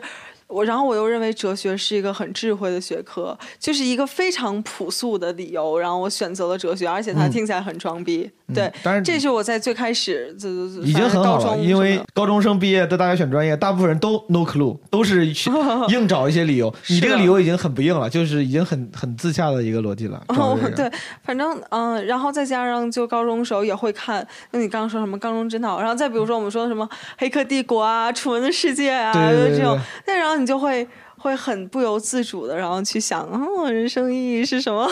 要开始做一些，对对，这跟经济学一样。其实大多数大多数人，当他们对这个比如经济学或者哲学感兴趣的时候，都是因为一些些很质有朴的东对西，很嗯简单有趣的小理论的一个体现。就哎，是的哲学是这个，还挺有意思的。嗯但你真的开始学了之后，你会发现，其实那些东西都是很小的对对对 trivial 的东西。你要学的是一些更枯燥、嗯深刻的。而且就是哲学，它是一个 reading 和 writing 都非常非常多的学科，然后你又不是一个 native speaker，而且在我们学校好像就只有。就以我们年级有六十个中国人，可能就只有一哎两个。你在哪个学校？你愿意跟大家分享吗？？Skidmore College，嗯我记得你在那个导师官不还当时解释了一下吗？本来你被录的那个叫什么匹兹堡，后来去了嗯 Skidmore，、嗯在纽约的一个温泉之城。他给我介绍，他说有温泉和骑马，嗯我什么、Saratoga Spring，嗯呃什么 Spring。，Saratoga，Saratoga Spring，感觉嗯是个墨西，你在墨西哥上学吗？是吧？挺好的。你的学校人多吗？学校人非常少，大概一届也就两三百人。那真的很少。朋友们，他们叫叫文理学院，在美国除了我们的或者 college 或者 university 之外，文理学院 liberal arts college 就是人少，这个特别屌，师生比特别特嗯一比别高七，啊，一个老师嗯带七个学生。嗯，就真挺好的。嗯，你一旦上网课，岂不是这个就是这感觉这个优势没有特别好显现嘛？他网课也是直播的时候一个人，然后只有七个学生嘛，或者只有像之前一样数目的学生嘛？还是说当学校开网课的话，他们会觉得反正是开网课，多少人听都无所谓，那我就一个老师，然后三百个学生全听好了，会这样吗？不会，就我们开网课的时候，经常一进去，这班四个人，哦，对，但你但也很尴尬，你知道吧？就是这就是小学校的问题。我觉得如果是内向的人，，反而应该去大学校。对，是的，对，然后就你在小学校就每个人受到太多的 attention。对老师这节课里必须得他妈跟这个莫妮卡聊聊两句，你莫妮卡我不能放过你，就 然后他还在课下会无微不至的照顾你，就像托管阿姨一样，就是会不断的给你发邮件。呃，我因为我上学期有段时间就非常的 moody，然后我就还经常去学校的那种，你知道呃，上学期哦，那不是有一段时间跟就是咱俩打上跟上 1v1 那跟上节目也重合了吗？跟上其实跟上节目有很大的关系。哦，就是在那之后我会有落差，我不知道你会不会就是就是你为为啥？你解你稍微啊，就是 elaborate 一下。嗯，就是我没有想到我一轮游，老实说，就是我没有想到我会一轮游。哦，这个事情会让会让你心情会受影响。我心情会受影响啊！我、嗯我记得我有一天我还给你发长微信了，然后你没有回。对，我没有回你没有回，就是我有一天非常的 sad，然后我给王东发了微信，然后王东没有回。我操！我这个，哎，我这个渣男这个身份都坐不实了。现在，我操！妹子发微信我都不回，我真，我操！我我为啥没回？我错了，我我我错了反。正后来我看你直播，你说你去，呃你说小雨对不起，那天我在打游戏。哦，后来我后哦，我后来回了，对吧？对我后来回了，嗯嗯，直播里回了。我错了，我当时刚买了一个二手 PS 四，有点有有点沉。那是我二我那个买那个二手 PS 四，我是个穷孩子，半年的钱。是我这辈子第一个游戏机。前两天我有朋友，啊我有前两天我朋友送了我一个乐高，嗯小的乐高汽车。我说这是我这辈子第一个乐高，我也没没没有，我我从小没有过游戏机，我家从小唯一的游戏机是那个，我不知道你知不知道插那种黄色卡带的，叫我知道我知道 FC Family 嗯 Computer、嗯是我爸买的。从那之后，我没有买过 PSP，没有买过 NDS，没有买过什么 Switch，、我没有我没有过任何一台游戏机。嗯嗯嗯，所以当时我刚买 PS 还是有点儿，而且是个二手的，就还沉迷战神四，哦沉迷战神四。嗯好，我再次在公众向小雨道歉，对吧？好，咱聊聊，就是哎呦，我觉得其实我挺想聊我哥的，要聊教育的话，你说说呗。非常非常 对，小雨跟我说了，他哥是比我大一岁。我我其实听到我我有点惭愧，他哥比我大一岁已经有两个小孩了。不是，就我觉得我在人生路上经常滞后。问题就是我的价值观又没又不用那么潇洒。如果是特别潇洒的人，别人说啊我生小孩，我说啊挺好啊，我反正我无所谓。就我不是那样的，我心里一边觉得我还我一定是走你这条路的，我是要生小孩、成立家庭、上送他什么上学校啥的。嗯但这条路上我已经落后了，就是我不是在另外一条路上，我就是在这条路上，只是我在这条路上走的不好。我经我在这条路上经常经常走着走着停下来睡了一觉，或者是去旁边那个小公园玩了一会儿，就导致这条路走得很慢，一段很文学性的描述，有点真的有点惭愧。嗯所以说，你哥让你的感慨是什么？我就是感慨，我哥他是一个，就是男人是可能真的三十岁之后会，只要你开始养小孩，你会有非常大的改变。嗯嗯，我不知道是这是跟生理激素有关系，还是跟什么有关系。但我哥现在和他之前的样子就完全不一样。他初中时候、高中时候非常叛逆，嗯然后他高考考了。二百多分儿吧，几科加起来一共考了二百多分然后我哥把这也需要本事，就是就就是你但凡就你想光语文一科一百五十多分儿，嗯，你你考了七科，你考了二百这多分儿，就是憋着不想考好。我操，他很努力才能考到二百多分。没有他很努力考了二百多分儿，他非常努力他考二百多分儿，嗯，我也不知道，就他脑子吧，可能确实也笨了点儿，然后你说你想聊你哥，就是想聊这，你哥好伤心啊！说，哎，说到聊我哥啊，我就想聊到教育去。你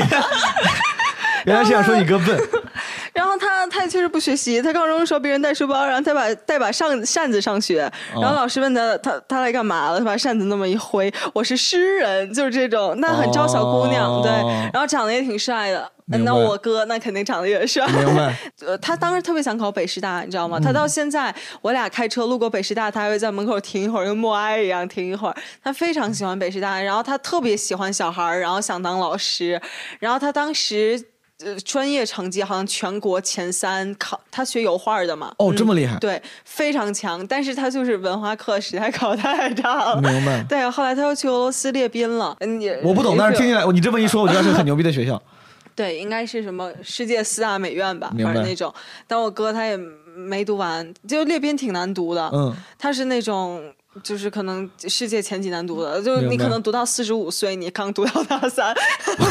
这这个我不知道，我哥这么说，他可能只是为了合理化他自己那个退学的行为，嗯然后他就从那边回来，然后自己现在在经营一个一共只有六个人的公司，然后每个人工资拿三千块钱，平均人均水平高中。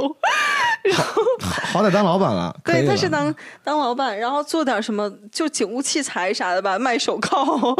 嗯，哦，那作为一个之前叛逆搞 艺术的人，现在搞这个，确实还挺感慨的。对，他为什么他他他开心吗？他为啥要嗯卖？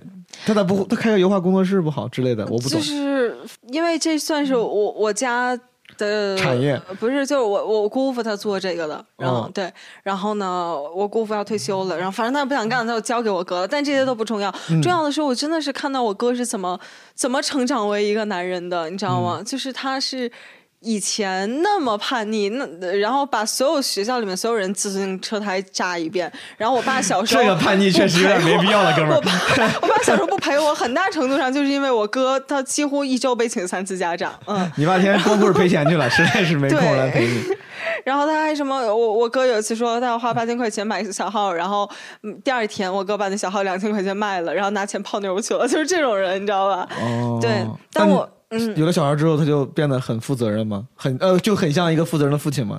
对，我就刚刚不跟你说了吗？为啥哦我看到你那个电动车上的熊本，我会很感慨？嗯就我哥他自己开 SUV，然后呢，但他好了，不是我他妈，哎呀，然后他的后备箱里面堆的都是毛绒玩具和那个出行的小帐篷，还有他他闺女的粉色小铲子，就是他跟我差不多大。他说：“你快点电动车呢，我哥开 SUV，你自己想吧。你 不是这个意思，我就是觉知道。对你们都是那种很很粉色的 tough guy，嗯，这个形容我还挺喜欢，是。我就把微信名改粉色 tough guy，，还挺酷的。嗯。我俩本来硬找话题说聊教育，但其实我觉得聊这个我也并不勉强，我确实还是挺感兴趣。所以说，你觉得你哥这个成长轨迹，在你嗯看来是一个成功的教育的结果？我觉得，嗯，就是我标准不重要。我嗯哥他自己，他是一个非常容易满足、非常自洽的这么一个人他的人生目标就是有两个孩子，然后有一个老婆，然后养一条大萨摩狗。他现在除了萨摩狗，其他都实现了。嗯，确实，萨摩到五十平里，他也挺郁闷，就是你他妈给我送走吧。哎呀，但你知道我哥真是非常逗。萨摩说：“你看看那个奇葩说辩题，真爱很怕狗，你要不要把我送走？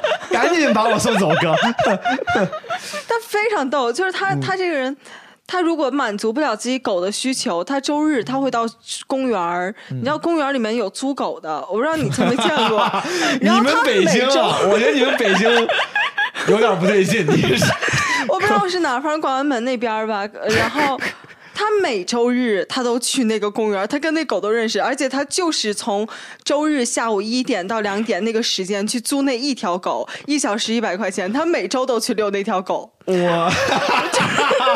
我觉得这是一个有一点艺术的行为，就是就你从这个身上还能看出来他油画家的那种本质，就有一点荒谬，是吧？对吧？但但这就这就感觉像一个那个书生到青楼里面，我要找小翠儿。小翠儿，虽然我现在没钱赎你回去，但是我每周都来找你一他次。每周都找那个狗，而且我我我的我有一段时间，我甚至以为我哥已经养狗了，因为他的头像、他的封面、他的朋友圈全都是那条大白萨摩狗。啊然后后来我问我哥怎么回事儿，他说他是为了照相找别人租的。哎呀，这个很无语租 租狗这个事情真的太魔幻现实了。我的广安门是一个很有趣的地方，我看。我我我想去试试这个服务，租狗这个还挺他妈搞笑的。嗯，而且我一直觉得，就我哥这个人的各种方面都非常的健康。就他虽然是一个叛逆的小孩，但他心里就是就是很健康，你知道吗？然后就是非常阳光，包括他，他是 he's always secure。我不知道为什么，其实我爸在他小的时候陪的陪他次数比陪我还少，嗯，但他就是有一种莫名其妙的安全感，好羡慕对，而且他现在的女朋友就是他十三岁时候的女朋友，他现在老婆。他中间他俩中间经过经过那种分分合合吗？还是一路就好到现在？嗯、那倒没有。就我哥哦中间也谈过其他，可能几十个女朋友，然后等到大概，但我觉得我哥好人生赢家啊，就你血赚不亏，是几十个女孩儿。再回来找这个你，对对，然后你搞了几十个女孩儿，然后你呃，呃回来说 sorry 大家好啊，他说 OK，对，然后。对，但他我是男人都是这样吗？他还是没有办法 remove 他心中的白月光。等到他大概呃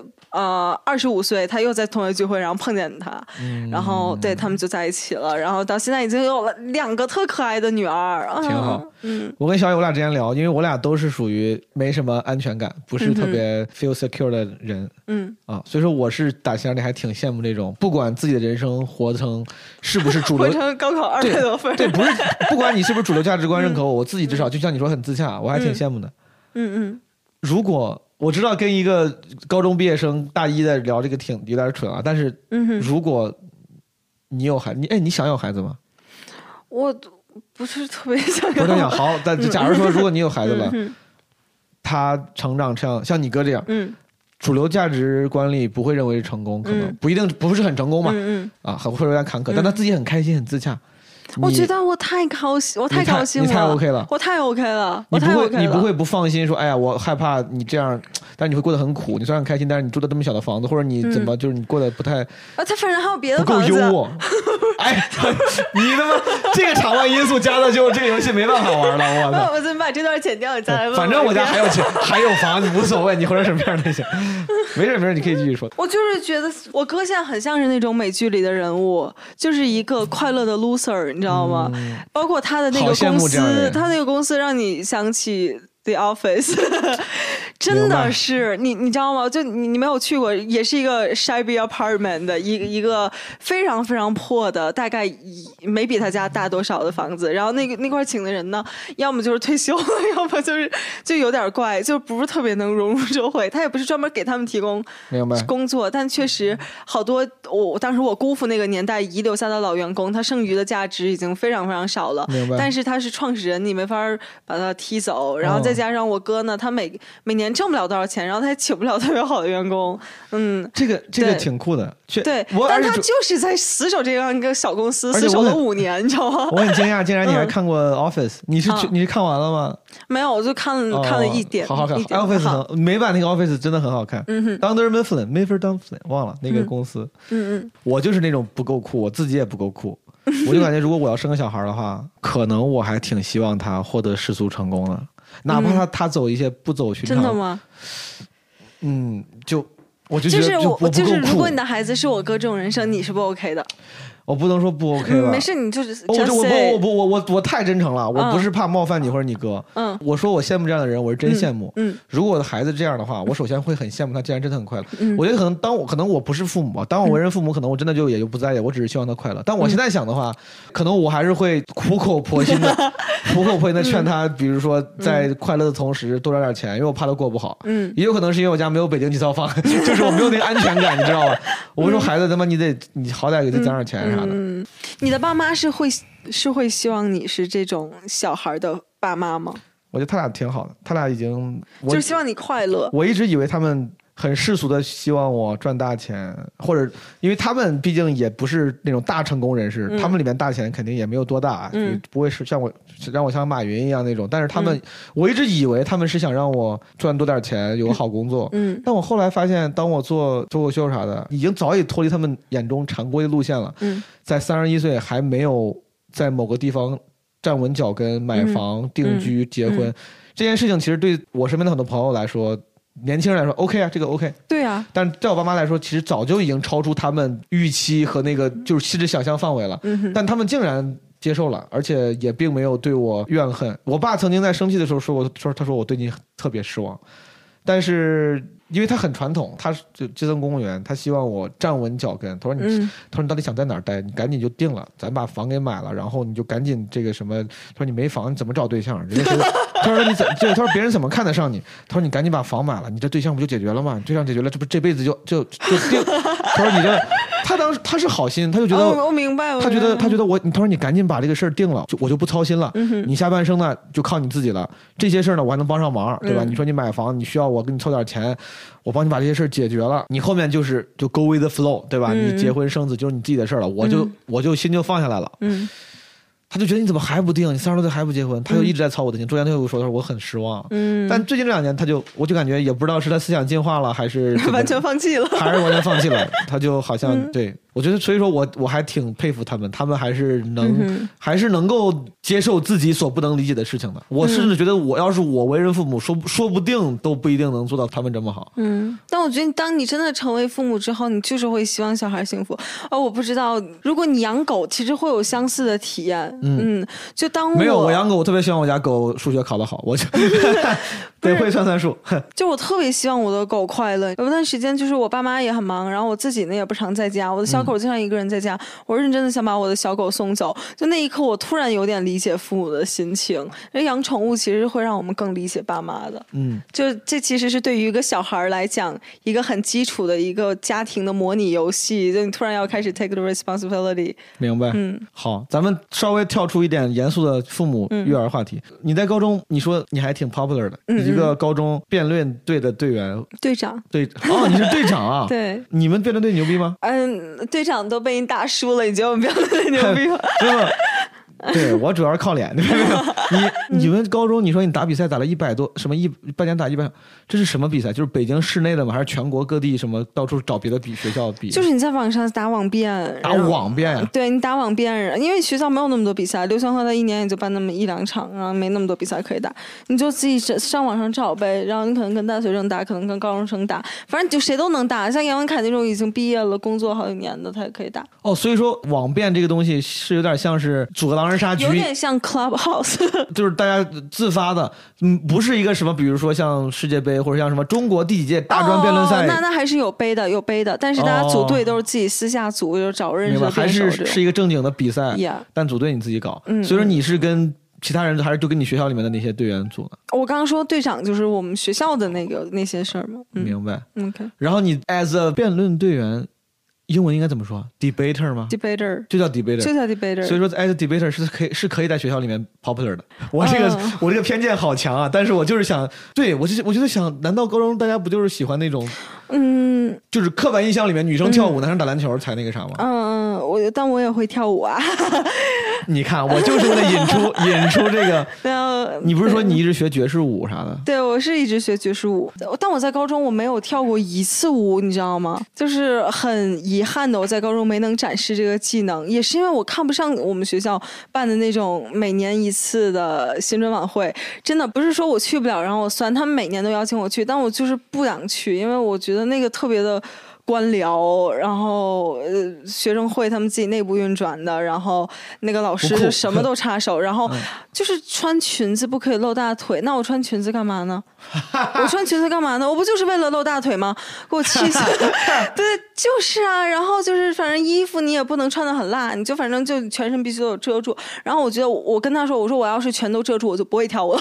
我就这样讲，然后他说，，这个还挺酷的。我刚才问你为啥要出国，你说的是因为大家都出国，但我听下来，我感觉其实你的思想就是更加 open minded，就感觉好像还是挺西式的。就是我高中是一个比较压抑的环境、s I said for a thousand times、然后我当时的感觉就是，我觉得这这是某一个缩影，哦嗯，就是我就想急于逃离这种环境。压抑好，高高中就是学习压力大嘛，大家就是不是学习压力大，不是那种你要卷赢别人那就种空气不够，不够自由。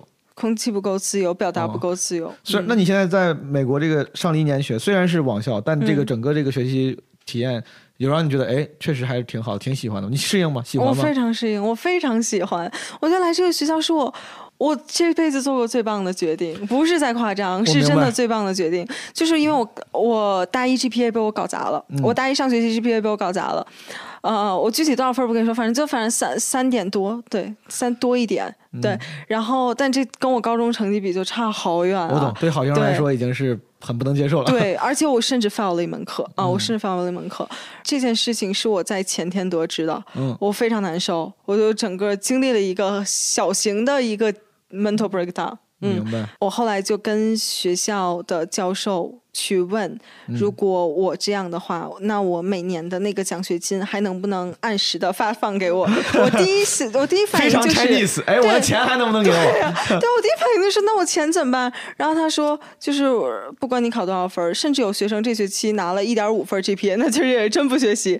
我们该给的奖学金还是会给你的。对，嗯这就是中国学生对于学习成绩真的，大家我们太努力了。对其实美国学生很多人也是高中，我真是当时身边也很多，就是嗯学习很优秀，考到我们学校很厉害，但是上大学之后迅速自由，可能妈沉迷于什么神秘学或者沉迷于游戏，嗯就不像一个传统意义上好学生了。但美国学校早就已经习惯这样的人了，你知道吗对？特别习惯。然后就那个，就是我当时发给那个就是叫学校的理理财 office，他甚至会给我回一个 Fiona，我感到很抱歉，居然让你有这种担忧。虽然很像是客套话，但是我当时心里还是被安慰到了一下。对，他说、嗯、你居然有这种担忧，真的很抱歉，我们没有把这件事情解释清楚。然后你可以 have your 奖学金 for all four years. Don't worry, and your life is long, and getting a B minus is not the end of your life. You know, 哦，这个还确实还挺暖的。对呀、就是我我当时就是觉得 it's the end of my life。而且 failing a class is the end of my life。嗯，但是就他们所有人都很 supporting，甚至他跟我说，你下周再跟我 schedule 一个 meeting，我要再 check 你你你的状态是否还这么 positive，and we will do it for a whole semester。那你上网课 social life 怎么办啊？你跟同学只有在上课的时候，平常大大家之前在学校里面，我刚我之前一直跟小雨说，留学很大的很重要的一部分就是在那儿，啊就是在那儿，就是你不在那儿，那些什么学生活动你没法参加，没法再走在学校里看着那些躺在草坪上什么晒日日光浴的人，就整个这个都没有。这些东西有任何其他方式可以弥补吗？你们会有一些线上的 social 活动吗？这就是为什么我去奇葩说了，因为我当时就是，我觉得我处于一个社交荒漠中，但我又特别需要。感到被爱，然后感到身边有很多的好朋友，然后晚上可以出去和朋友吃饭聊天。但是我在刚上大一的时候就是没有，然后北京的留学生又非常少，然后大家大部分都在上海啊、广州啊什么的，嗯。我就挺难受的。然然后我高，然后我当时我其他的朋友，你想他都正进入正常的大学了，嗯。没有人有时间陪我玩但每个人都在自己的大学，然后有他们自己的新朋友、新宿舍，我就只有我好像停在了原点，我非常的伤心。在家里对着电脑，对呀、然 后对，关键是你知道有时候你 VPN 不稳定，然后你、你 Zoom 不是用那个 chat room 吗？嗯然后。就其实有时候课退了我都不在乎，I don't give a fuck。但是但是你正在和男孩聊天，然后你的网 突然卡了，然后他已经给你发了好几个他的他自己自认为幽默的新 joke，然后你还哦在说上一件事，然后你再登上去你就会非常的尴尬啊，就、嗯就是这件事会真的很切实的影响到你的大学体验，那包括你平时可能用 Snapchat，但如果有一次你的 VPN 断了，你可能就要被迫的把别人留在对给对对，那你就是被就是没有没有，就是就是被迫的，你可能叫。呃，leave others unread，但我就我非常不想这么干。我我因为我的手机没连 VPN，到现在也是只有电脑连了，所以哦我当时很喜欢一个阿根廷小哥，然后我们嗯在 Snapchat 上天天互相发图，但我已经可能有 三个月没回他了。我操，嗯，那那大家都怎么解解决？我觉得你可能离得更远，更稍微嗯更特殊一点。但是你，我想那些美国学生，很多人也都各自在各自的家里。嗯你在什么德克萨斯，我在加利福尼亚。那这些你们学校就不会组织一些线上的 social 活动，让大家一块儿？哦，会有会会有一些线上 social 活动，但是我觉得。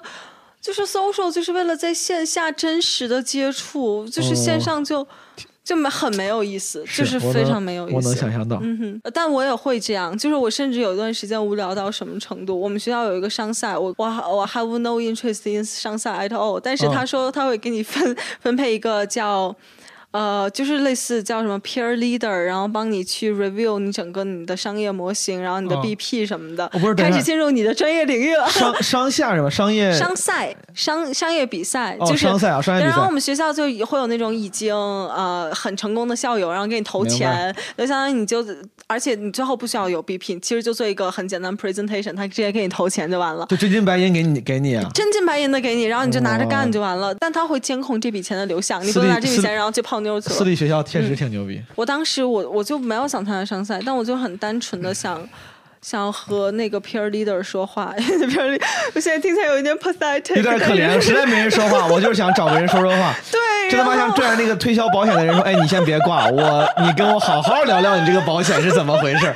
对，然后我们当时反正就是一周见几面，到最后我跟他说，我确实是不想做这个”事。明白。越推进到后面，我越觉得无聊。问问问你刚刚提到阿根廷小哥啥的，你是能接受母语非非同一语言的人可以，就是你你是能够 get 到他们的，就是能够跟他们产生 romantic feeling 的，对吧？对呀、我感觉我就不太行。我之前经常回国之后，朋友问：“哎，他说你知道吗？男生嘛，就是问的很粗鲁，他说你泡过美国妞吗？”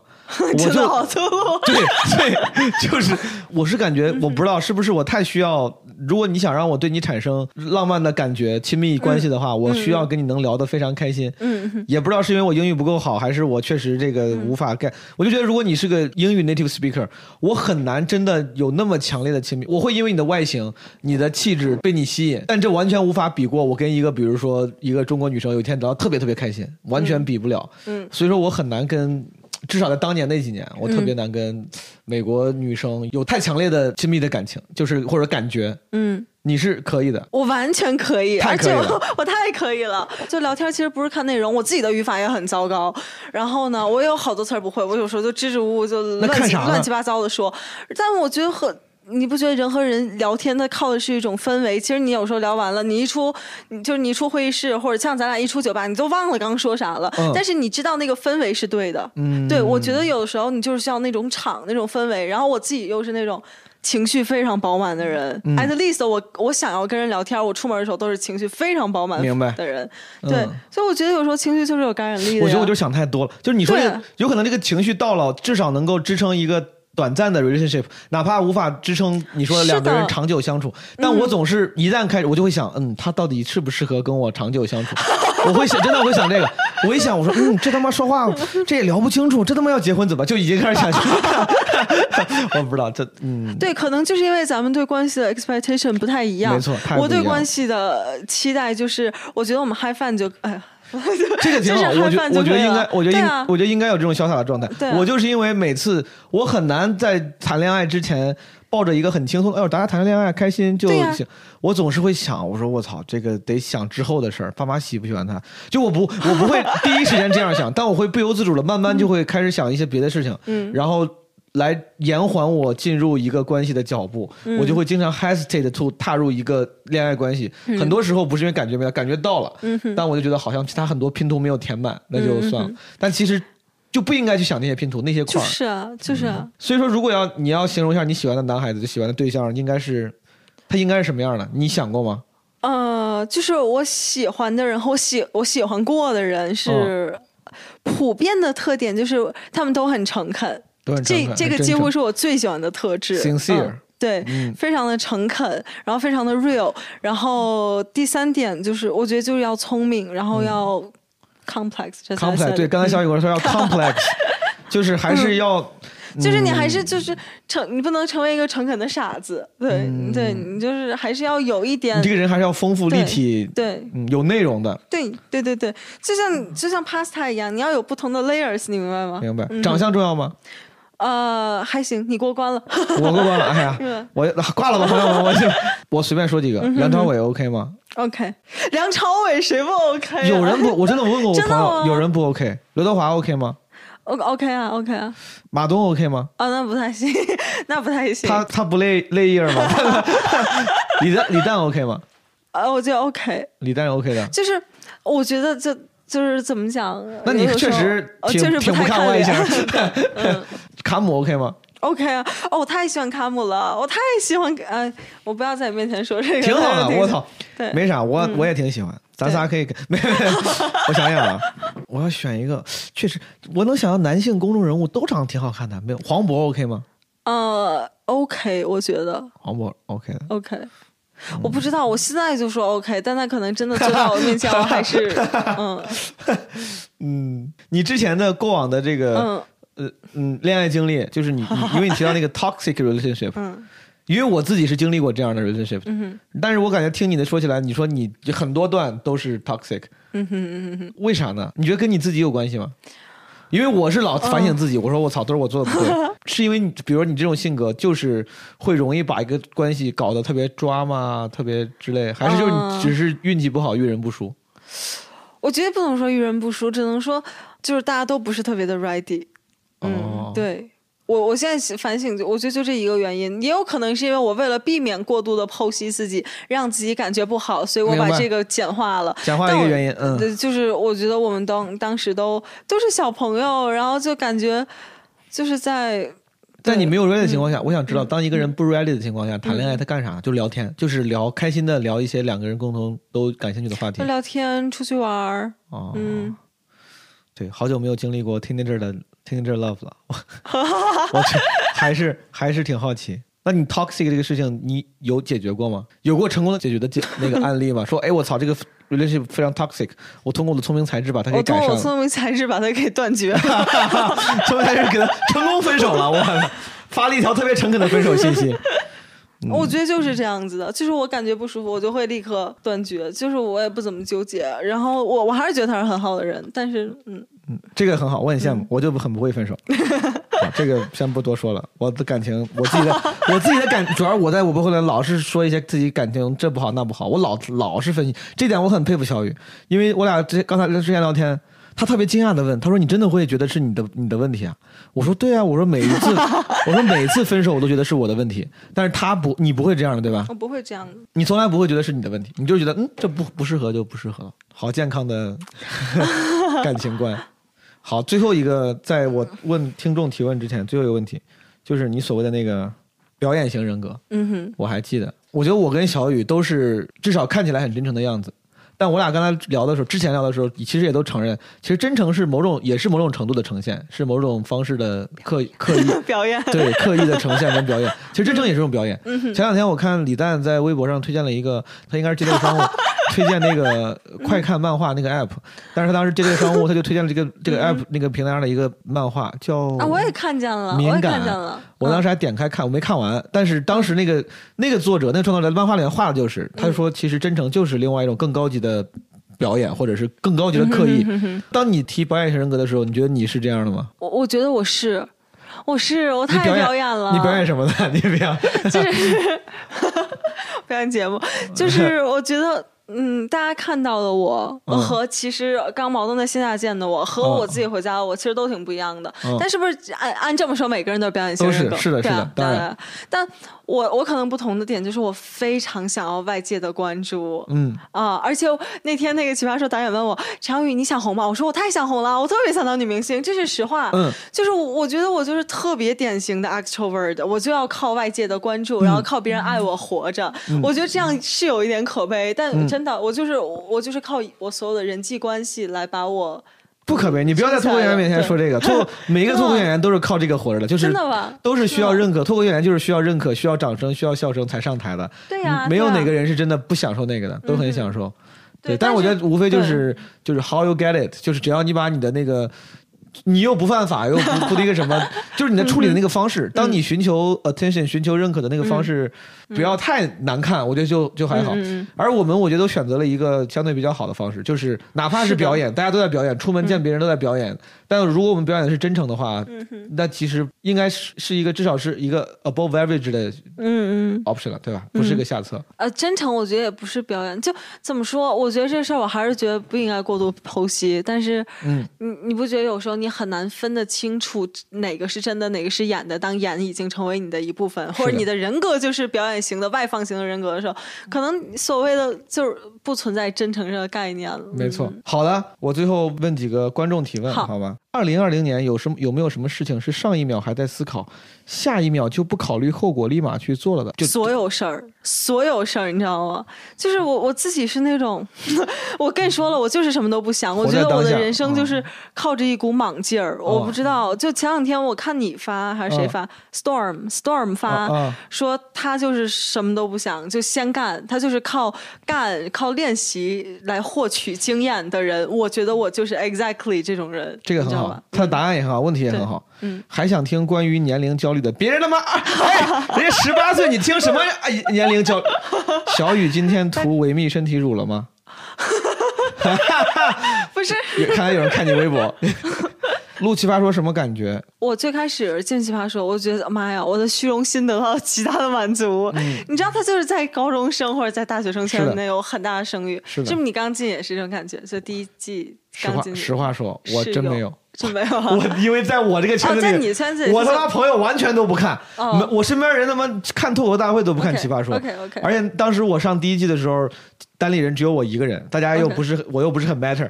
你像今年我们三个人上，就很多人就很关注，因为有小鹿教主，顺便关注我。他俩对，去年我上面没人没有人管，就就啊，对对就不重要。但虽然我很羡慕你，如果你身边的人都很关注的话，这个太好了，这个太好了。我太开心了。然后，但后来就反正就一期就淘汰了，但 still 大家还是会把这个当做一个嗯不错的事儿。对，反正我觉得是、呃对，因为我就是需要靠大家的 compliments 活着，所以我就挺高兴的。我觉得获得了很多生命的能量，你知道吧？但是当时被毛东淘汰，我是有一点难过的。我不是难过被毛东淘汰，我难过是淘汰，被淘汰嗯、对，被淘汰我是有点难过的。我主要原因是我就很贪恋当时那个。空间，你知道吧？嗯大家在一起备赛，是的。对，然后很快乐。我理解，我自己当然，我虽然所所谓看得开，但我也很喜欢那个舞台，我很喜欢那个节目。我离开那个白就是白色的化妆室的时候，都有点想哭。像个对我来说像个夏令营啊，你就过去跟一帮朋友就感觉对，就。就是就是夏令营的感觉，但我觉得嗯我夏令营被提前结束了，是就是对，我能理然后解感觉就就我当时是有我们两个淘汰选手在这儿终于交流起了淘汰的感言，好可怜啊！是别人，哎，你当时把我淘汰了，你为什么没有再多活几期啊？带着 带着我的梦想，就我不争气嘛，我嗯就我我被淘汰那一期是因为那两期连着录的。啊，因为你们对输了，对吧？哦，我被他，我被连着录的，然后我那期前天晚上写稿，真的我太困了，我那个稿当天还在改，就嗯那个在改，不是别人写好了再修修 修修改改，就是没成稿，嗯，当天都没成稿，别说背了，我就状态不好，很困很困。我前但你第二天晚上天表现还蛮好，肯定在现场看是不没有那么好，所以说被淘汰了嘛。嗯但我我也挺不好意思，没有好好对得起小雨的那个 哎呦，我不至于，不至于，不至于给我的胜利。对，小雨最近两年有什么小计划？最近两年什么小计划？人家在上学啊，你有什么小计划吗？我最近要入驻小红书了啊！啊，还有哎，有口播了，你是好，你还有什么要口播的？大家可以去小红书关注小雨的 ID，which is 叫陈小雨菲菲，好好，像你就搜陈小雨吧，朋友们，好吗？搜陈小雨，菲菲是菲欧娜的菲，那个嗯，草字草字头那个飞，草字头那个飞嗯。请问十八岁女孩眼中对自己三十岁的想象是什么样子呢？哎，这个你对自己三十岁有想象吗？你想象过吗？我我觉得我三十岁，我想象过，嗯我之前我十八岁的时候，我以为三十岁我会非常成功，嗯，我觉得我三十岁肯定有房有车，有有他妈大 house。我 我十因为十八岁的我，我就觉得三十岁离我很远了。我说我三十岁一定过得很成功了吧？嗯我一定会给我爸妈买上很好的房子了。我当时一定会我觉得我不仅，我觉得对我觉得我不仅自己混得很好，我爸妈一定会因为我的成功过得很好。嗯现在我三十岁住在他妈一个 出租房，就你想过三十岁的样子吗？我我其实想过，嗯，老实说，就是我想过，跟你讲差不多。我就是觉得我应该会很成功了对对但你的成功，你觉得你会觉得自己应该很有钱了，还是应该很红了？这俩我觉得应该是一起发生的吧。明白。嗯嗯，我在那个年纪完全没想过，我我直到一八年讲脱口秀，才突然觉得哦，原来是可以做台前工作的。我觉得你很幸运了，这个就早了十年接触，嗯，十多年吧。十多年，是吧？十八岁会不会被人生意义这种东西困扰呢？没有，我觉得我是哲学生，但我我我我生活中一直实践着傻白甜的准则。明白？嗯，我感觉也没有，会觉得和我有代沟啊？你会觉得跟我有代沟吗没有。？Yes，嗯，觉得和什么样的人有代沟？我觉得和倚老卖老的人有代沟。明白嗯哼，哎，我有一个群友说，有一次在你的微博看到你提你是回避依恋型人格，嗯，能不能问一下？回避型依恋人格。回避型依恋人格，能否问一下他对这个的看法和理解，或者是体会？我不知道他，你可以随便说。嗯，就是所以说什么意思？什么叫回避型依恋人格？你没有测过吗？我，没有吧？就是说你你你会下意识的想要回避，就是就是你你总是想要在亲密关系里面抽身。哦，但我觉得听你的描述应该是焦虑型一点。我是焦虑型人格。好，嗯我回去测一测。小李喜欢听什么样的音乐？我等你直接让他们关注我网易云吧，我网易云叫陈小雨。我跟你说，今天他妈全他妈他在打广告了。他 他叫陈小雨什么？Fiona 飞陈小雨飞六六。六杠，所以说，如果让你非说呢，你是我是真说不出来，我才让大家去关注，就是很杂，就是我嗯，就我在任何事情上都很随性，就没有没有什么 preference。嗯，最后问一个问题，就是我之前上次问英男的问题：如果这个世界上你做什么工作，每年的报酬都是一样的，嗯比如说都是五千万，你不管干什么，每年都给你五千万，你会做什么？我这个前提纯粹是让你想让你告，就不要为物质回报所影响的话，你会最想做什么工作？我第一反应就是 debater，嗯，这真的是我第一反应就。还想辩论嗯哦。嗯，最后，我想试一试加个彩蛋，咱们看能不能 make it work。就咱俩选一首歌吧，可以唱一下。安静吧，你会唱吗？可以，可以，非常好，非常好，安静。只剩下钢琴陪我弹了一天，睡着的大提琴，安静的，久久的。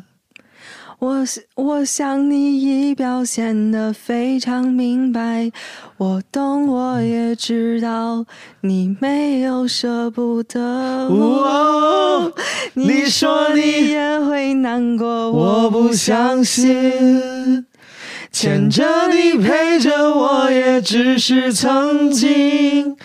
希望他是真。比我还要爱你。你他妈拿歌词儿，哎，他拿着歌词儿都能唱错。我都没看。希望我是对的哎，你希望他是真的比我还要爱你，我才会逼自己离开。你要我说多难堪，我根本不想分开，为什么还要我用微笑来带过？我真的没有天分，呃，安静，包容，哦，包容你也接受他，是吧？第一段是包容你也接受他，对不对？你看，你看什么？看什么？我我我我我，你看对对吗？我我我真的没有天分，包容你也接受他，不用担心的太多，我会一直好好过。你已经远远离开，我也会慢慢走开。为什么